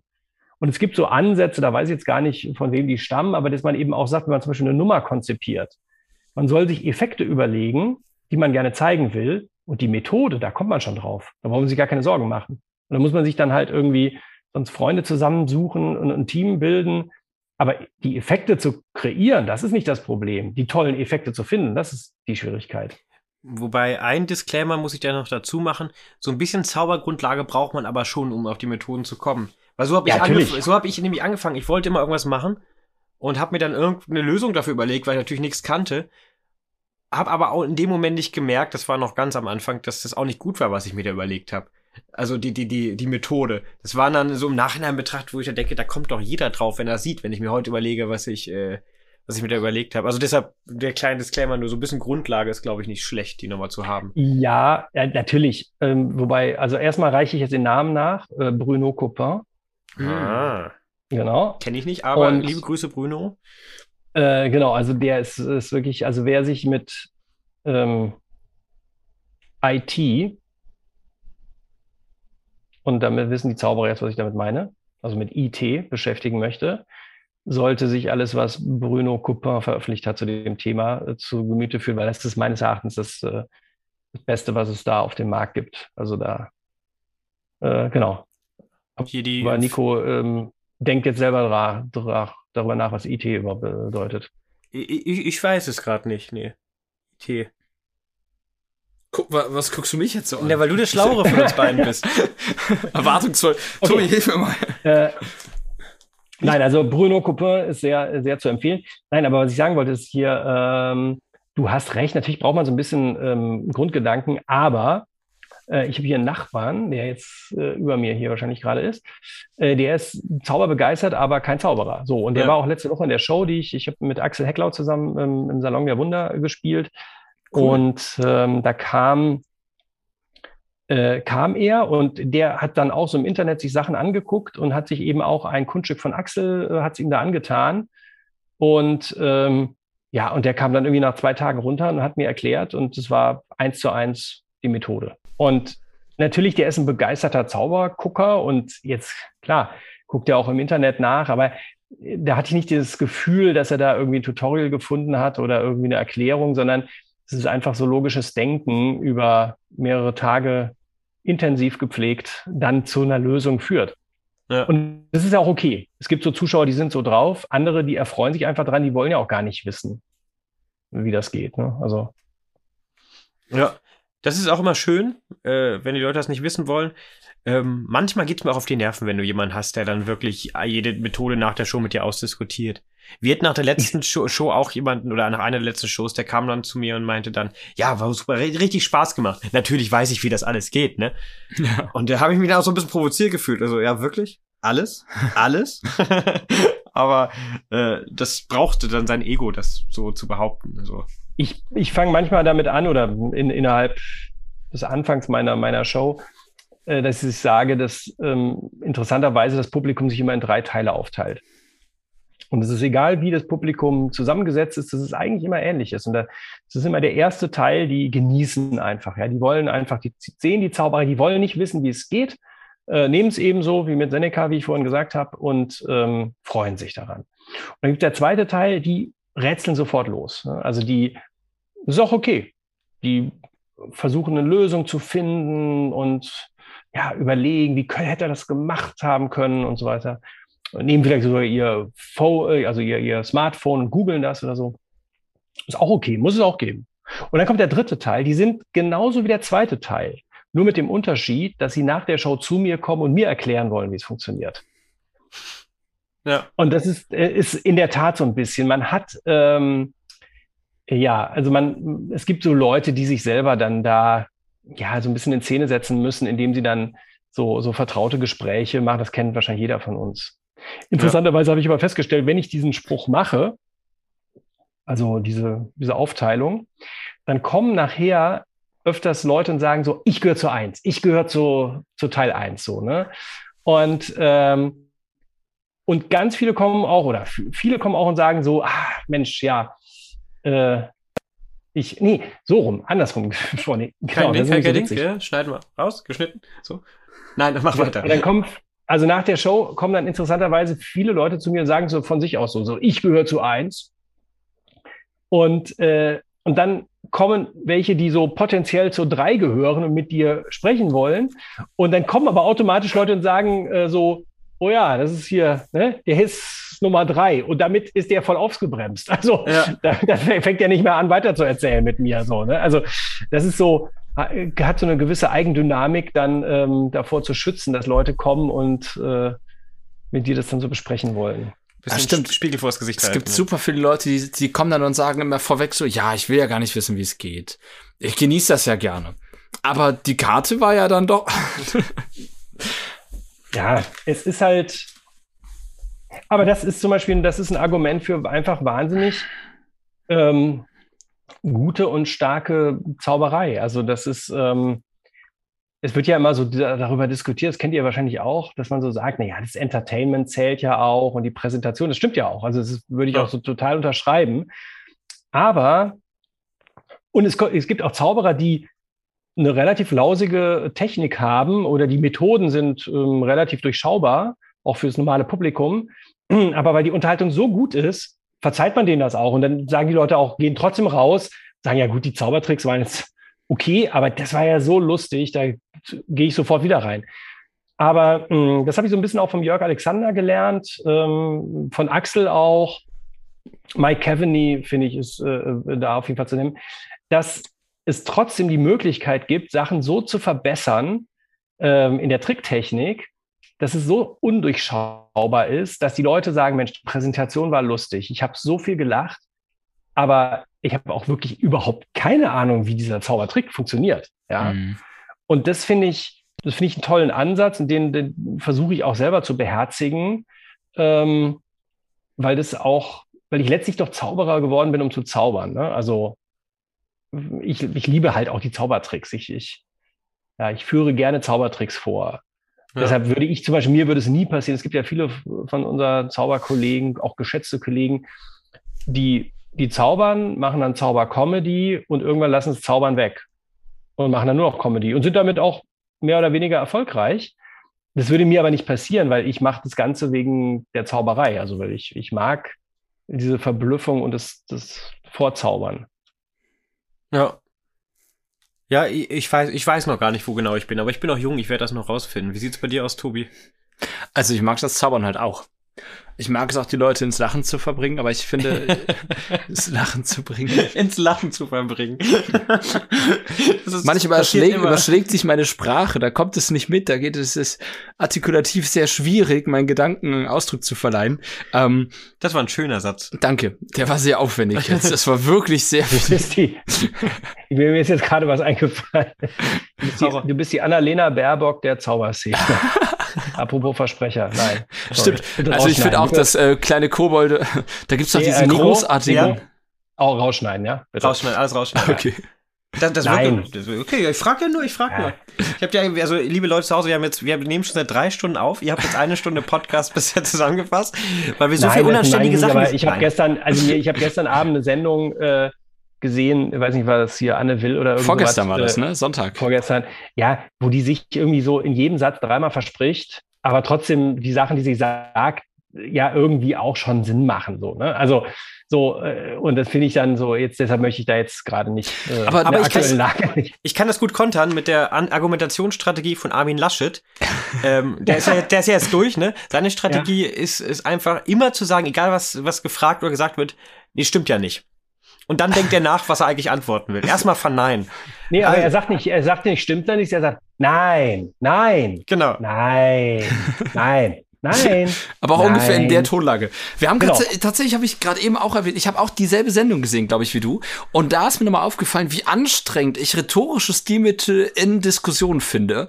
Dieses ewige, also dazu erstmal drei wichtige Dinge. Ne? Oder, oder dieses typische, das ist ja wie und ein Vergleich. Re reden ohne was zu sagen dabei. So die ganze ja, Zeit. da waren ganz viele, besonders der, der äh, Jens Spahn, die Annalena Baerbock und auch der äh, der von der FDP, der Also andere. alle, die zu Gast waren. Alle, die zu Gast waren.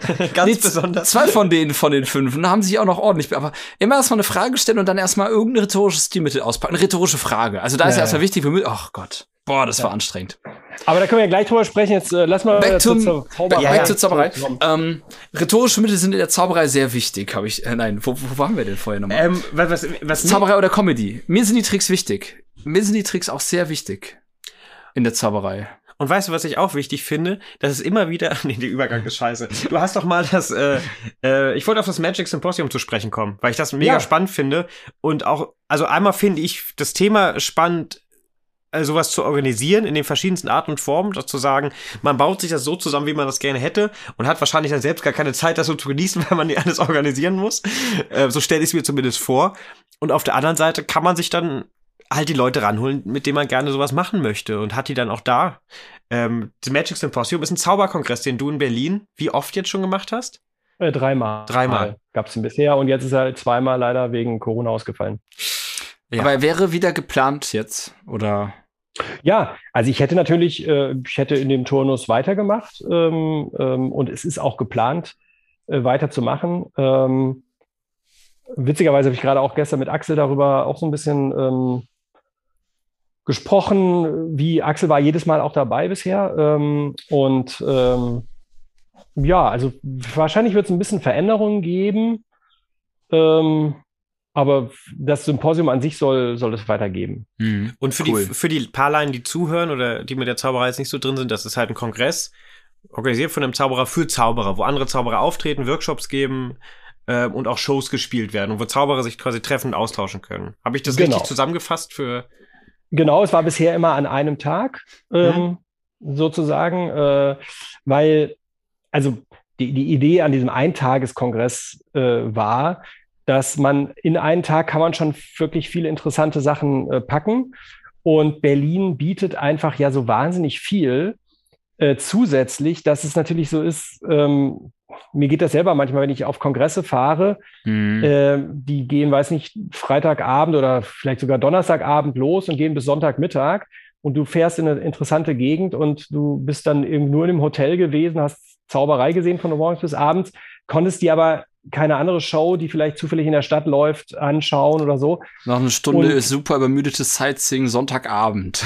super. Ja, genau. Und dann ist es so, dass, dass, ähm, dass ich mir auch so ein bisschen vorgestellt habe, Berlin ist ja eine Reise wert. Also jeder kommt gerne nach Berlin.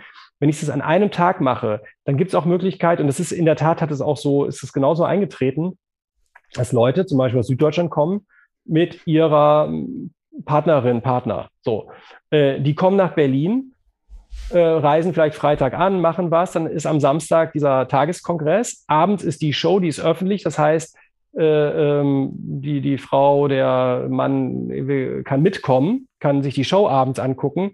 Die können sonntags noch irgendwas machen, wieder zurückreisen. Das heißt also, die haben auch als Familie äh, ähm, einen Ausflug nach Berlin gemacht, wo nicht jetzt jemand das Gefühl hatte, so war das früher immer, so bei den, äh, da seid ihr noch zu jung für, aber früher gab es immer ein Damenprogramm bei Zauberkongressen. Ja, ja.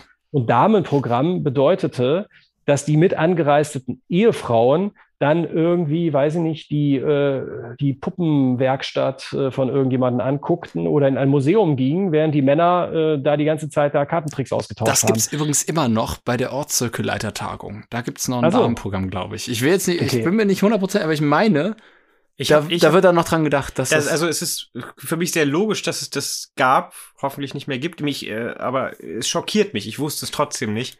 Also ich, ich, ich äh, mein Kongress ist ja eher relativ äh, klein und fein. Also die Location ist auch so gewählt, dass ich auch eine Obergrenze hatte, weil es sollte ein, ein Close-up-Kongress sein, äh, wo aber alle Leute eben auch live sehen können und nicht irgendwie alles über Leinwände nur wahrnehmen. Ähm, du bist in den Hackischen Höfen gewesen, oder? Da im Franz? Nee, nee, nee, in der Kulturbrauerei. Ach so. Genau. Stimmt, die, meint, die, meint, die ähm, meinte ich auch, die verwechsel ich immer. Es gab, es gab einfach, äh, ich habe einfach überdurchschnittlich, also prozentual an der Gesamtteilnehmerzahl überdurchschnittlich viele Frauen gehabt, die teilgenommen haben, also Zauberinnen, ähm, wo ich mich auch sehr darüber gefreut also habe. Also sind beide gekommen? Ha, entschuldige. Tut mir leid. Tobi, Tobi, der ist baden gegangen. Ich der muss mich dafür entschuldigen. Tobi probiert gerade sehr viele alte Gags aus. Ich bin in der Findungsphase. Ich bin. Ja. bisher haben, wir, bisher haben wir noch keinen gefunden, der funktioniert, aber er versucht weiter. Zeit.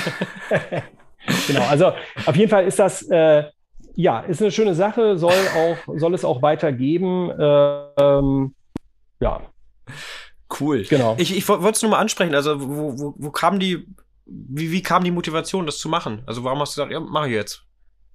Also zwei Sachen. Die Hauptmotivation ist, ähm, ich, ich lebe jetzt seit ja, fast, ja, seit fast 25 Jahren in Berlin. Ist eine Und es gibt hier Zeit, keine ja. Zauberkongresse. Es gibt einfach keinen. Es gibt natürlich immer mal. Es gab mal eine Vorentscheidung hier. Es gab mal 100 Jahre. Früher gab es Prio Venta, der war relativ äh, regelmäßig. Äh, der ist aber auch, weiß ich nicht, irgendwann Anfang der 2000er Jahre ist das irgendwie ausgestorben.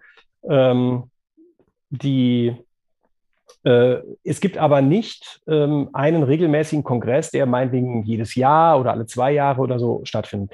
Wenn ich aber gucke in die ganze Welt, äh, ja, da kann ich Paris nehmen, da kann ich äh, New York nehmen, ähm, andere äh, große Städte, da gibt es ähm, oder London zum Beispiel, Las ja, wo es einfach natürlich völlig klar ist, dass es einmal pro Jahr irgendeine Art von Zauberkongress gibt. Und, und das fand ich einfach schade. Und da dachte ich so, ja gut, man kann sich natürlich immer über alles beschweren. Ähm, vielleicht muss man es einfach selber machen. Ähm, das war der eine Grund. Und der andere Grund ist, ich bin seit einigen Jahren relativ gut vernetzt äh, in der internationalen Zauberszene. Das kommt dadurch, dass ich Mitglied beim 4F bin und einfach ähm, sehr viel engen Kontakt zu Leuten habe, wo ähm, ja, wo wir jetzt würde ich mal so sagen, der normale Zauberkonsument die DVDs früher, heutzutage die Downloads äh, im Computer haben, Bücher im Regal stehen haben oder Tricks von denen. Ähm, das ist so ein, so ein sehr spezieller Zauberkongress in Amerika und da bin ich jetzt seit, seit 2012 und, ähm, und habe da einfach sehr gute Freundschaften geschlossen und ähm, und die Leute kommen natürlich nach Berlin oder wollen auch nach Berlin kommen, ja. Ja. Und äh, zum Beispiel Boris Wilde äh, hat noch, war noch nie, hat, war schon in Berlin, aber hat noch nie in Berlin ein Lecture gegeben. So. Der war zum Beispiel in meinem ersten Kongress dann äh, als Gast, ja. Pipo Villanueva ähm, habe ich äh, kennengelernt, ist ein wahnsinnig toller Zauberer, war bis dato relativ unbekannt, also in der deutschen Szene. Ähm, ich muss auch jetzt, ohne mir selber zu sehr auf die Schulter äh, zu klopfen, fand ich so ein bisschen witzig. In meinem, also auf meinem Treffen waren auch ein paar Leute, die später selber Kongresse organisiert haben. Und witzigerweise, alle die, die in den letzten drei Jahren äh, bei mir waren, waren dann in der Folge auch auf ganz vielen anderen deutschen Kongressen dann eben gebucht äh, oder sind irgendwie aufgetreten. Ähm, also es hat schon ganz gut funktioniert. Will Houston ja. war zum Beispiel das erste Mal auf dem deutschen Kongress cool. äh, bei mir. Ich habe halt, äh, Gott sei Dank, und da freue ich mich total drüber, diese, diese Kontakte. Und da dachte ich mir, möchte so ein bisschen nicht so diesen Mainstream. Ja? Also ich war mal auf einer FISM äh, in Blackpool, glaube ich. Da gab es vorher so eine Umfrage, äh, wer soll da hinkommen? So, ne? wer, wer soll da auftreten? Und David Stone. Äh, bitte? David Stone. Ja, genau. David Stone, David Williamson, äh, Tamaris. Äh, Ach so, ich habe eine andere Kategorie gedacht. Gut, ich. Äh, sorry. So, nein, also es war einfach so, die, die sind alle toll. Michael Amal, es ist alles toll, aber das sind auch die, die ich halt schon auf den meisten Kongressen immer gesehen habe. Das mindert jetzt nicht die Leistung von, von denen. Ne? Also das, ja. das will ich jetzt gar nicht sagen. Nur ähm, es hat schon, es gibt schon eine gewisse Tendenz, dass in so Mainstream-Zauberkongressen äh, auch ähnliche Leute immer wieder auftreten. Und, ähm, und die natürlich dann auch immer wieder in diesen in diese Not kommen, ähm, okay, ich muss was Neues präsentieren, äh, weil ich habe ja da letztes Jahr auch schon ein Lecture gemacht und vorletztes Jahr auch. Und es gibt bestimmte Leute, die machen, bringen immer wieder Top-Sachen raus. Und andere, ja, also wie gesagt, es ist so ein bisschen, also das waren so die zwei Beweggründe. Einmal, ich möchte gerne, dass in Berlin was stattfindet. Und der zweite, ich habe die Kontakte, also warum nicht machen? Okay, und es wird äh, wahrscheinlich wieder stattfinden, sobald es erlaubt ist, wieder und möglich ist. Das auf jeden Fall. Ähm, ich habe jetzt sogar überlegt, ob man vielleicht so eine äh, drei, so ein dreieinhalbtes, äh, also das nächste wäre ja das vierte German Magic Symposium und ähm, das dreieinhalbte vielleicht äh, wird äh, vielleicht eine Online-Version oder sowas äh, sein. Ähm, könnte man mal überlegen, weiß ich cool. nicht. Wer Interesse daran hat, kann auf die Seite gehen www.germanmagicsymposium.de. Die ist eine ganz spartanische Seite, auf der es aber unten ein Kontaktformular gibt. Da kann man sich eintragen und dann wird, falls es dann ein nächstes oder sobald es ein nächstes gibt, äh, wird derjenige dann sofort äh, auf die Liste. Ist ganz, ganz kurz, ich habe es nicht richtig verstanden. Es war www.germanmagicsymposium.de, richtig? Du hast recht. Es war sogar, um es ganz genau zu sagen, www.germanmagicsymposium.de. Ah, okay, habe ich es falsch betont, ja. Ja, das ist ja egal. Wir haben es jetzt oft genug. Ey, wir packen wir, wir packen es in die Shownotes rein, ihr Lieben, falls ihr Interesse daran habt, dann äh, genau, registriert euch für den Newsletter und dann werden wir das sofort mal machen. Guck mal, da funktioniert der Link. Packen wir rein. Ja, ich muss auch, ich muss auch zu meiner Schande gestehen, ich habe ja bei den ersten beiden Symposiums noch in Berlin gewohnt. Beim dritten bin ich gerade weggezogen. Ich hatte mir jedes Mal vorgenommen, aber so chaotisch wie mein Zeitmanagement ist, habe ich es natürlich nicht gebacken gekriegt. Und äh, jetzt, wo wir es miteinander ist einfach jetzt, wo wir miteinander gesprochen haben, steigt der innere Druck auch nochmal, dass man sich jetzt selbst, ich, jetzt will ich da aber auch mal hingehen. Ähm, ist gar nicht böse gemeint, aber es ist dann, ja. Es ist einfach, man muss einfach, es ist, ähm, also ich kann, kann nur so viel sagen, dass ähm, es läuft erstmal, oder bisher ist es relativ klassisch abgelaufen mit so ein paar Lectures und einem Workshop. Es gab aber jedes Mal zum Beispiel einen Workshop, der meines Erachtens den Begriff Workshop verdient. Also das heißt, es gab, jeder Kongressteilnehmer hat in seiner kleinen Kongresstasche ein Requisit bekommen, ja, und dann gab es einen Workshop und wir haben dieses Kunststück eingestudiert. Das heißt, jeder, der abends nach Hause gegangen ist, hat dieses Kunststück theoretisch drauf gehabt, ja. Also um, um Beispiel zu machen, wir haben in dem, in dem, ich glaube, das war der zweite Workshop, äh, der zweite, ähm, das zweite Symposium, da haben wir diese ähm, Linking äh, ähm, ähm, Safety Pins, also äh, Sicherheitsnadeln gemacht, ja. Cool. Ähm, und da saßen alle da. Ich weiß, Thomas Otto war da, war ganz begeistert äh, und äh, geschrieben, das klar, viele haben das schon mal in der Hand gehabt, aber das wirklich als Routine zu machen. Jeder bekam ein Video danach, wir haben das aufgezeichnet live und dann konnte das jeder nachvollziehen. Ich habe gerade jetzt, es ist wie gesagt drei, vier Jahre her, es hat mich jetzt gerade einer äh, angeschrieben, ähm, René, grüß dich, äh, falls du zuhörst, nee, Grüße. der gesagt hat, ich mache das Table-Hopping-mäßig und ich brauche einfach jetzt mehr Sets, äh, weil ich die lasse, ich lasse die einfach an den Tischen liegen, damit die Leute damit noch rumspielen können, weil die Dinger am Schluss unpräpariert sind. Und dem habe ich jetzt nochmal 20 äh, Sets geschickt da. Und, ähm, und das ist einfach so was Schönes. Das finde ich immer so dieser, dass die Leute, mir war es ganz wichtig, das heißt immer überall Workshop. Ja, was ist ein Workshop? Ein Workshop ist ja dann nur irgendwie interessant, wenn man auch irgendwie was mitnimmt, wo man sagt, das, das kann ich jetzt wirklich machen. Das habe ich jetzt wirklich gelernt, ja. So, und ähm, das ist zum Beispiel eine Besonderheit, glaube ich, die ich jetzt so noch nicht, also es gibt Kongresse, die haben Workshops da, aber da habe ich nie das Gefühl gehabt, da gehe ich raus, das kann ich jetzt sofort machen. Und äh, ähm, also das war was Besonderes. Und dann muss man sagen, natürlich in Berlin, ähm, es gibt einfach unvorhergesehene Momente, die es vielleicht jetzt äh, in anderen Kongressorten nicht gibt. Beispiel, erster Kongress, Karl Einer Heckner, ja, ähm, Geil. Wohnt, wohnte gegenüber, so, ja, also war quasi mein Nachbar. Ist übrigens auch der Kongress, deshalb der ist auch so, der kann ich fußläufig hinlaufen hier. Ähm, so, den habe ich dann irgendwie auf der Straße getroffen. Da ist er mit seinem Hund rumgelaufen. Da habe ich gesagt, hör mal, äh, wir machen Kongress. Hast du Lust zu kommen? Und so, ja, dann war der dann plötzlich da. Und ich meine, der Typ dann schon plötzlich, ja, dann kamen Gespräche auf, der hat dann irgendwie spontan mit den Leuten gequatscht und gemacht. Und wer den mal live erlebt hat oder online, das ist einfach Wahnsinnstyp, ja. Der ist ja. ja. nach Berlin gezogen, irgendwie in einer Zeit, wo der, der, der in Schweden so bekannt war, dass der konnte ja nicht über die Straße gehen, weil die Leute ihn angequatscht haben. So, und dann ist der quasi so wie Thomas Gottschalk damals nach Amerika gezogen ist, ist Karl Einer Heckner nach Berlin gezogen. Ja? Oder äh, ähm, Otto Wessely, ja, im Wintergarten aufgetreten, was, ihr habt da ein Seminar, ich habe noch Yoga, aber nach dem Yoga komme ich und so. Und also es ist einfach so, äh, es ist so eine, so eine Großstadt bietet natürlich nochmal so ganz andere Möglichkeiten und ähm, ja.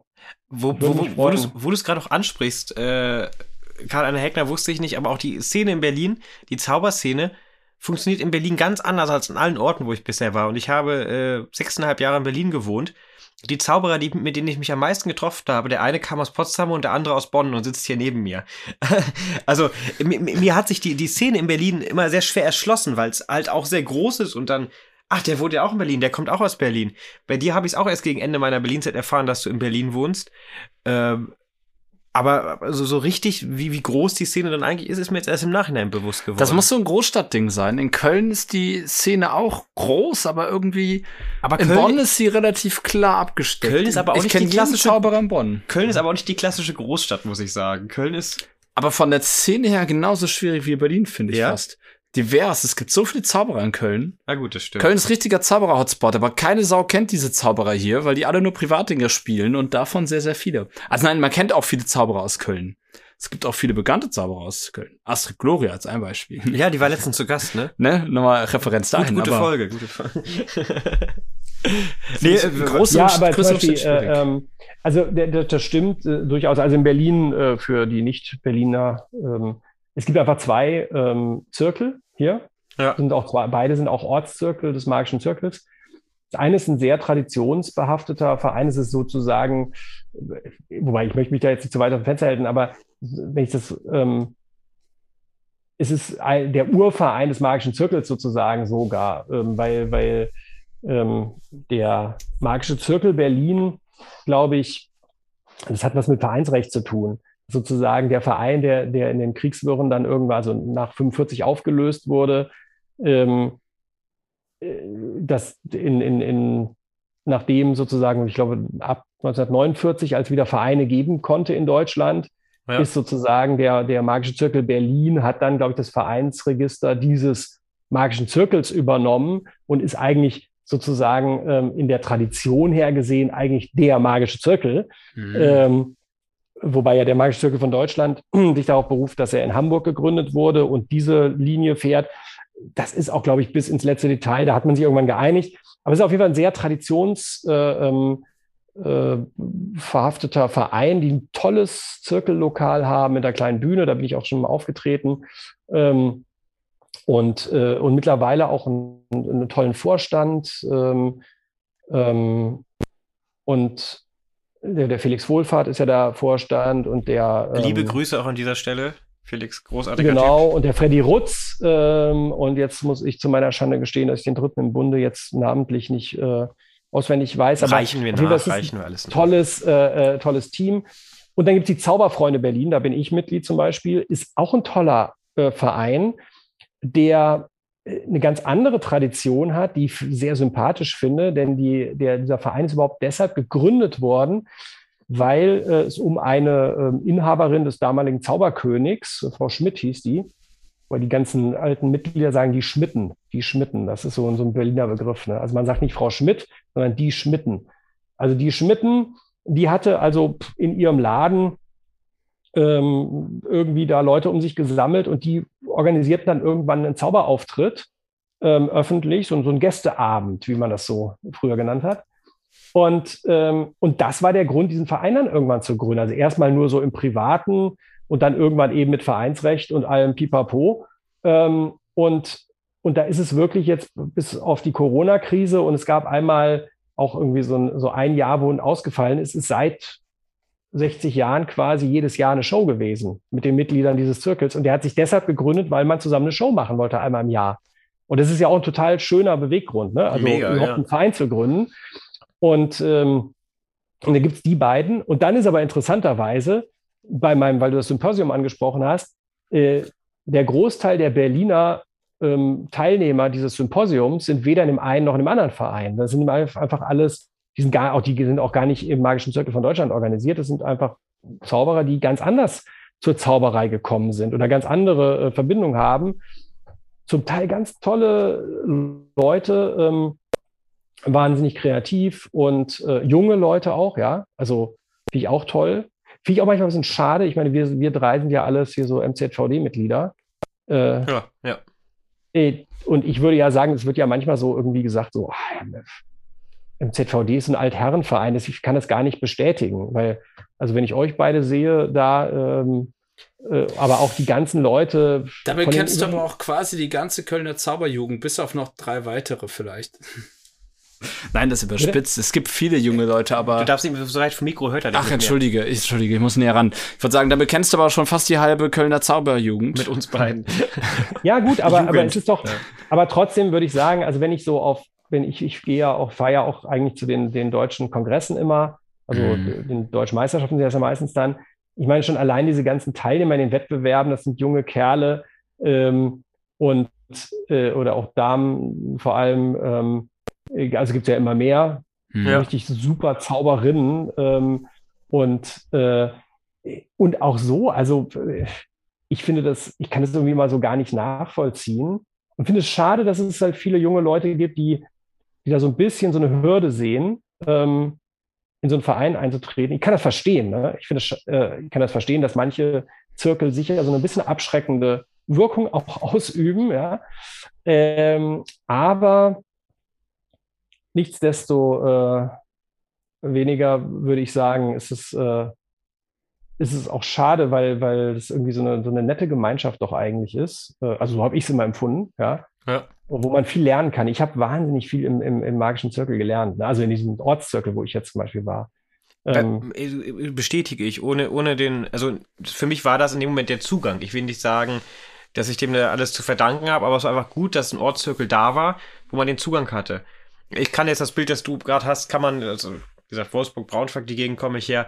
Ich war schon mit Abstand der Jüngste, die anderen waren schon echt alt.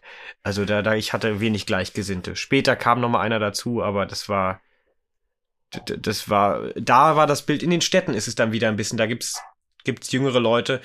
Und Zauberei ist auch cooler geworden über die letzten 10, 20 Jahre, glaube ich. Also cooler im Sinne von, es findet wieder, wieder moderner statt seien es die Ehrlich Brothers, äh, auch wenn ich die selbst nicht so toll finde, aber die Siegfried und Joy erreichen sehr viele Menschen. Ich finde das riesig und ich finde es toll, dass Siegfried und Joy so einen Erfolg haben mit dem, was sie machen.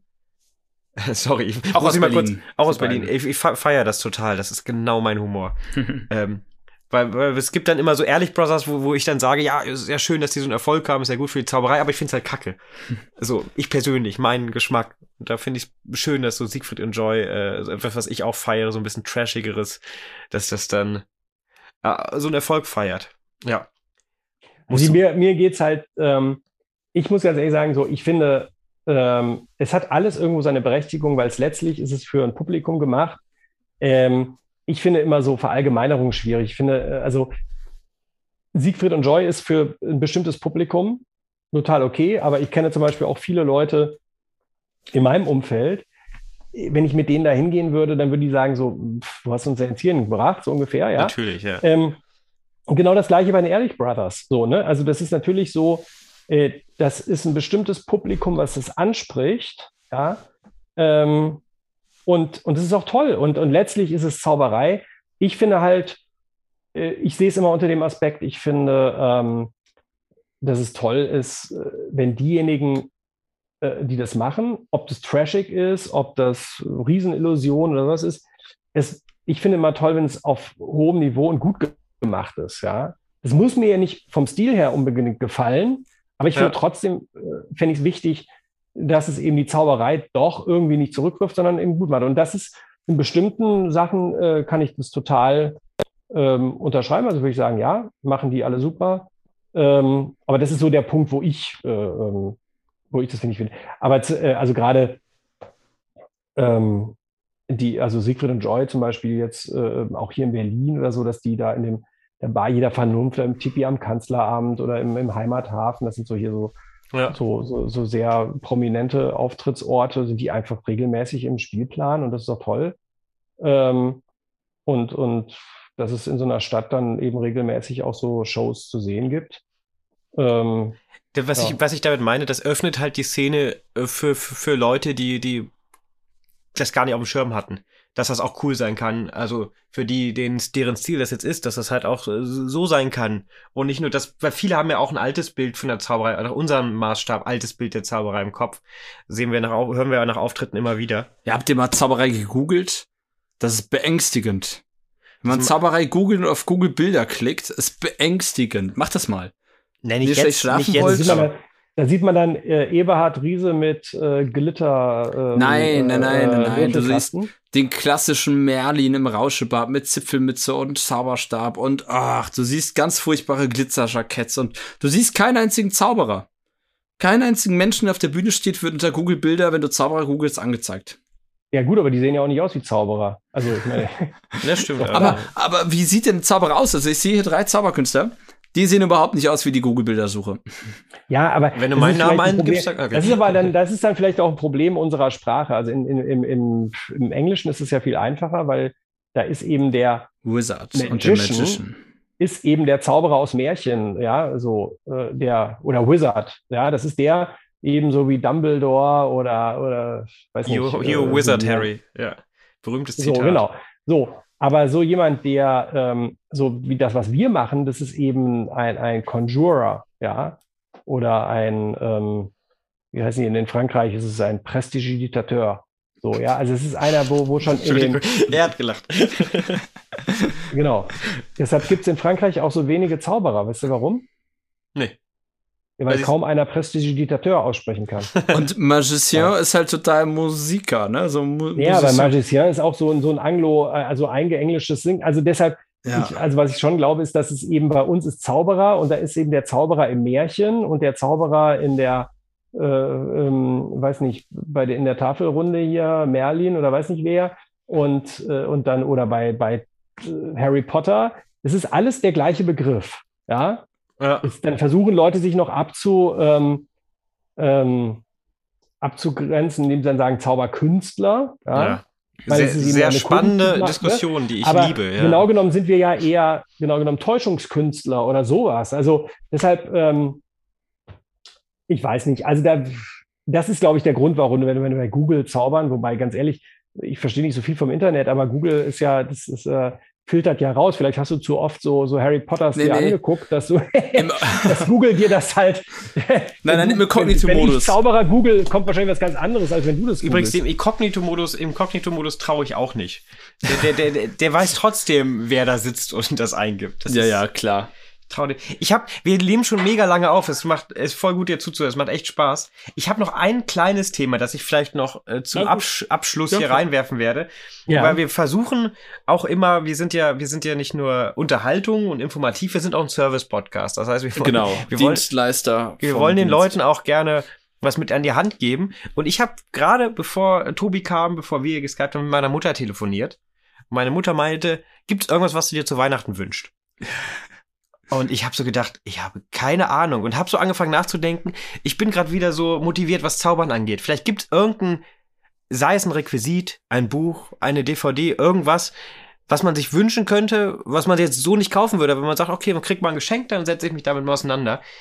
Und die Frage möchte ich jetzt gerne mal in erster Linie an dich, Clemens, weitergeben.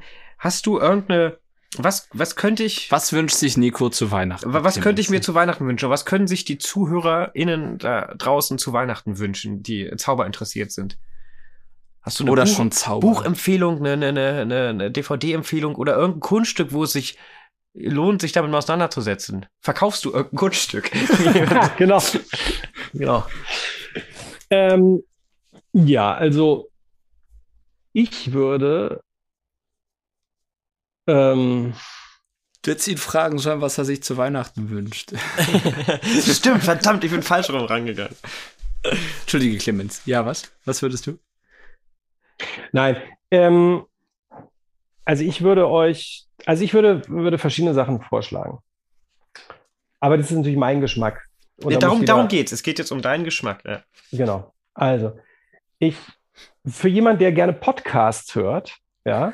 ja. Und äh, da gehe ich davon aus, dass diejenigen, die uns jetzt zuhören, das vielleicht machen. Die würd, mhm. Denen würde ich empfehlen, auf äh, die Seite von Patrick Page zu gehen. Patrick Page ist leider schon verstorben, aber seine Familie pflegt eine Seite weiterhin. Und da gibt es so ein, ein Download-Bundle, ich glaube, es kostet 50 Pfund. Und da hat man, äh, ich will jetzt nicht sagen hunderte Stunden, aber es sind wahnsinnig, ja doch, wahrscheinlich sind es hunderte Stunden Interviews, die Patrick Page mit berühmten Zauberern in den 70er, 80er Jahren geführt hat. Ähm, Cy Anfield, äh, Fred Cups, Di Vernon, Charlie Miller. Das sind alles Leute, die wahrscheinlich, wenn ihr die Namen jetzt hört, äh, keiner von euch kennt oder die wenigsten. Natürlich. Ähm, also aber, bis auf einen kannte ich die gerade. Genau, aber das, äh, das sind das sind Interviews, die, äh, das habe ich mir jetzt, äh, also die höre ich mir gerade so ein bisschen an und ich habe manche Sachen schon doppelt angehört. Das ist ganz toll, weil das ist so, ähm, da erzählen die so aus ihrem Leben. Es geht überhaupt nicht um Tricks. Also es gibt kein Geheimnis, ähm, äh, wird da verraten oder sonst irgendwas. Es geht einfach so um Zauberei im Allgemeinen. Entweder geschichtlich, weil sie irgendwie über berühmte Leute ähm, äh, reden oder Fred Kaps erzählt äh, von, also berühmte Tricks, die er berühmt gemacht hat, wo er die hergekriegt hat, wie er durch Zufall darauf gekommen ist, ja ein wahnsinnig tolles Interview mit, äh, mit Di Vernon, der, ich glaube, das ist sogar in dem Charlie Miller-Interview, aber ist egal, wie Di Vernon, warum Di Vernon mit einem Foto ausreisen konnte aus Australien, wo ähm, ein Känguru das Jackett von Di Vernon anhat, ja. Also wenn ich euch jetzt nicht da äh, Lust drauf gemacht habe, das ist, äh, das ist der Hammer. Mega. Also das ist, wer, gerne was hört. Mega Lust drauf toll. gemacht, bei mir zumindest. Ähm, ich mag ja Podcasts nicht so gerne, deswegen ist das. Ah, Stimmt doch gar nicht. Spaß beiseite.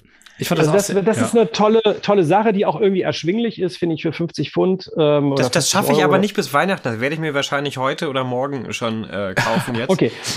ähm, zwei Buchtipps. Also zwei, also zwei Buchtipps. Ähm, einmal das Magic Canna äh, Buch von, von Richard Kaufman. Das ist quasi die komplette Serie äh, der Charlie Miller ähm, Kolumne, die über zig Jahre in der, in der Genie erschienen ist, zusammengefasst. Ja. Ähm, also wer, wer jetzt eine Genie-Abo hat, der kann da digital darauf zurückgreifen. Ist aber ein bisschen aufwendig, weil man natürlich in jedem Heft das raussuchen muss. Also es ist einfach ein Buch vollgepackt. Und Charlie Miller ist jemand, der ein, der galt als einer der, der besten Slide-of-Hand-Zauberer seiner Zeit. Viele sagen, der war eigentlich besser als Divern, aber er stand halt im Schatten von Divern. Ähm, ist aber hat davon gelebt, dass er auf Kreuzfahrtschiffen aufgetreten ist. Und zwar ganz witzige Anekdote, nicht nur als Zauberer, sondern auch als Antänzer. Also der konnte sehr gut tanzen, obwohl der so ein bisschen rundlich und klein war. Der hat also sozusagen dann äh, auf dem Schiff dann mit alleinstehenden Damen, die auf so einer Kreuzfahrtreise von äh, äh, Amerika nach Europa gefahren ist, dann hat er halt mit denen getanzt da sozusagen und da auch gezaubert. Und, ähm, und das ist jetzt nicht alles Zeug von ihm, sondern da sind zum Beispiel die, die Klassiker von Larry Jennings äh, sind da erklärt, von, von Charlie Miller, ähm, dann Sachen natürlich von ihm, von, also durch die Welt. Da sind Bühnensachen, da sind Manipulationssachen, da sind Close-Up-Sachen. Ganz tolles Buch. Und äh, das kann ich sehr empfehlen. Das gibt es also bei Richard Kaufman. Und das mhm. andere mhm. Buch, das ist eigentlich eines der schönsten Zauberbücher überhaupt. Ähm, und da zitiere ich nur Jeff Hobson, der gesagt hat, äh, er hat jetzt alle Zauberbücher, weil er umgezogen ist, irgendwie verkauft oder verschenkt oder weiß nicht was. Und er hat irgendwie drei Bücher behalten und das eine von denen ist das Buch von Gene Anderson. Ähm, das gibt es leider nur bei Gene Anderson selber. Also das muss man sich dann, muss man einfach damit leben, dass der, der, äh, das Porto aus Amerika genauso teuer ist wie das Buch. Aber dann hat man, wenn man 100 Euro investiert hat, ein traumhaftes Zauberbuch, wo man quasi alle Requisiten selber basteln kann. Der ist bis aufs Kleinste die, die Requisiten erklärt, wie man die bastelt, der Hintergrund zu allen Kunststücken. Ähm, ein, ein, ein ganz tolles Buch. Und Gene Anderson ist so ein bisschen mein, ähm, ja, mein Mentor. Ich kenne ihn jetzt seit fast zehn Jahren und der hat mich auch in vielen Sachen unterstützt. Äh, und äh, Gene Anderson, der Wiedererfinder des Zeitungszerreißen-Tricks, äh, eine ganze Zeitungsnummer gehabt mit, mit Zeitungspapier und ähm, ja, ganz, ganz tolles Buch. Super. Tausend Dank. Das sind, glaube ich, drei sehr tolle ja, Empfehlungen, mit denen auch unsere äh, ZuhörerInnen viel anfangen können. Und wir beide auch. Weil wir sagen immer, was ist für die anderen, aber so ein bisschen ist es auch für uns, wenn wir nach, nach Buchempfehlung oder so fragen. Ah, ja, mega Ich habe noch einen letzten Tipp. Ich habe noch einen raus, letzten Tipp. Hau raus. Okay. Wenn ihr zu Weihnachten irgendwas geschenkt bekommt, was ihr schon habt oder nicht haben wolltet und es umtauscht, könnt ihr von dem Geld, was ihr dann habt, euch ein Ticket buchen Das ist jetzt sehr witzig, liebe Zuhörer, ja. weil genau in dieser Sekunde ist der Chat eingefroren und ich weiß nicht, ob Clemens uns noch hört, aber er ist bei uns eingefroren. Oh Gott, er kommt zurück. Wo ist er denn? Jetzt hängt er hier gerade. Ah, Clemens, du bist, du bist genau in der Sekunde eingefroren, als du gesagt hast, ein Ticket für und dann war was stumm. Okay. Nee, sage ich jetzt nicht nochmal. Nein! Das war das jetzt. Verdammt. Jetzt okay. ist, komm, bitte. Ja, okay, was soll ich sagen? Ein Ticket für? Ein Ticket, ich schneide das nicht raus, ich lasse das so drin. Aber ein, ein Ticket für, genau. Wofür sollte man sich ein Ticket holen mit dem Geld, was man dann hat, wenn man das Geschenk wieder zurückgebracht hat? Genau, wenn man das Geschenk umgetan hat. Ein Ticket für ein Online-Seminar oder Workshop, in dem Fall ähm, mit mir bei einer Zauberwoche, die von Markus Leimann aus München organisiert wird. Die findet statt vom 2. bis 7., 8. Januar. Mhm. Und äh, noch gar nicht mitbekommen. Interessant. Genau, da müsst ihr vielleicht einfach die Kreuz 7 äh, ist die ähm, Internetseite googeln. Ja. Und äh, genau, das findet am 3. Januar mit mir statt. Am 3. Januar ist das. Genau, da spreche ich über Übemethoden für äh, Zauberer, wie man Kunststücke eben übt. Es werden aber auch ein paar Kunststücke gezeigt. Also die ganzen The die Themen, die du heute teilweise schon angeteasert hast, werden dann so richtig bearbeitet. Genau. Ja, sehr cool. Das kommt alles in die Shownotes rein, falls ihr das nochmal sucht. Die sind immer direkt unter dem Podcast zu finden, zumindest bei Spotify. Äh, ich weiß jetzt nicht, auf welchen Plattformen das wie funktioniert, aber bei Spotify bei steht dann die auch da, wenn du draufklickst. Da steht drauf, das dann ja. immer direkt drunter. Cool. Ähm, dann bedanken wir uns jetzt immer offiziell nochmal bei dir. Clemens Ilgner, schön, dass du da warst. Es hat mega Spaß gemacht, mit dir zu reden. Vielen Dank für deine Danke Zeit. Danke euch, ja, es hat voll Spaß gemacht. Und äh, uns bleibt jetzt noch zu sagen, tschüss, wir hören uns äh, wieder regelmäßig, unregelmäßig in den nächsten Wochen. Sonntag Vielleicht mit einem Gast, vielleicht alleine. Lasst euch überraschen. Und falls ihr Ideen habt, äh, Wünsche, wer hier im Podcast da sein sollte, Ideen, worüber wir reden sollten oder einfach mal Hallo sagen wollt, schreibt an tobispizza65 at gmail.com oder schreibt uns bei Instagram unter Zauberei und Bier. Oh, da muss ich noch ganz liebe Grüße an Daniel schicken. Der hat mir letztens noch eine, eine sehr lecker aussehende Pizza geschickt. Sah die gut Daniel. aus, ja? Die war, die war, das war eine 10. Eine 10? Genau, deswegen. Die Dan Daniel. funktioniert Daniel. Daniel, danke. Gut, Tobi hat gerade gewunken, das heißt Tschüss.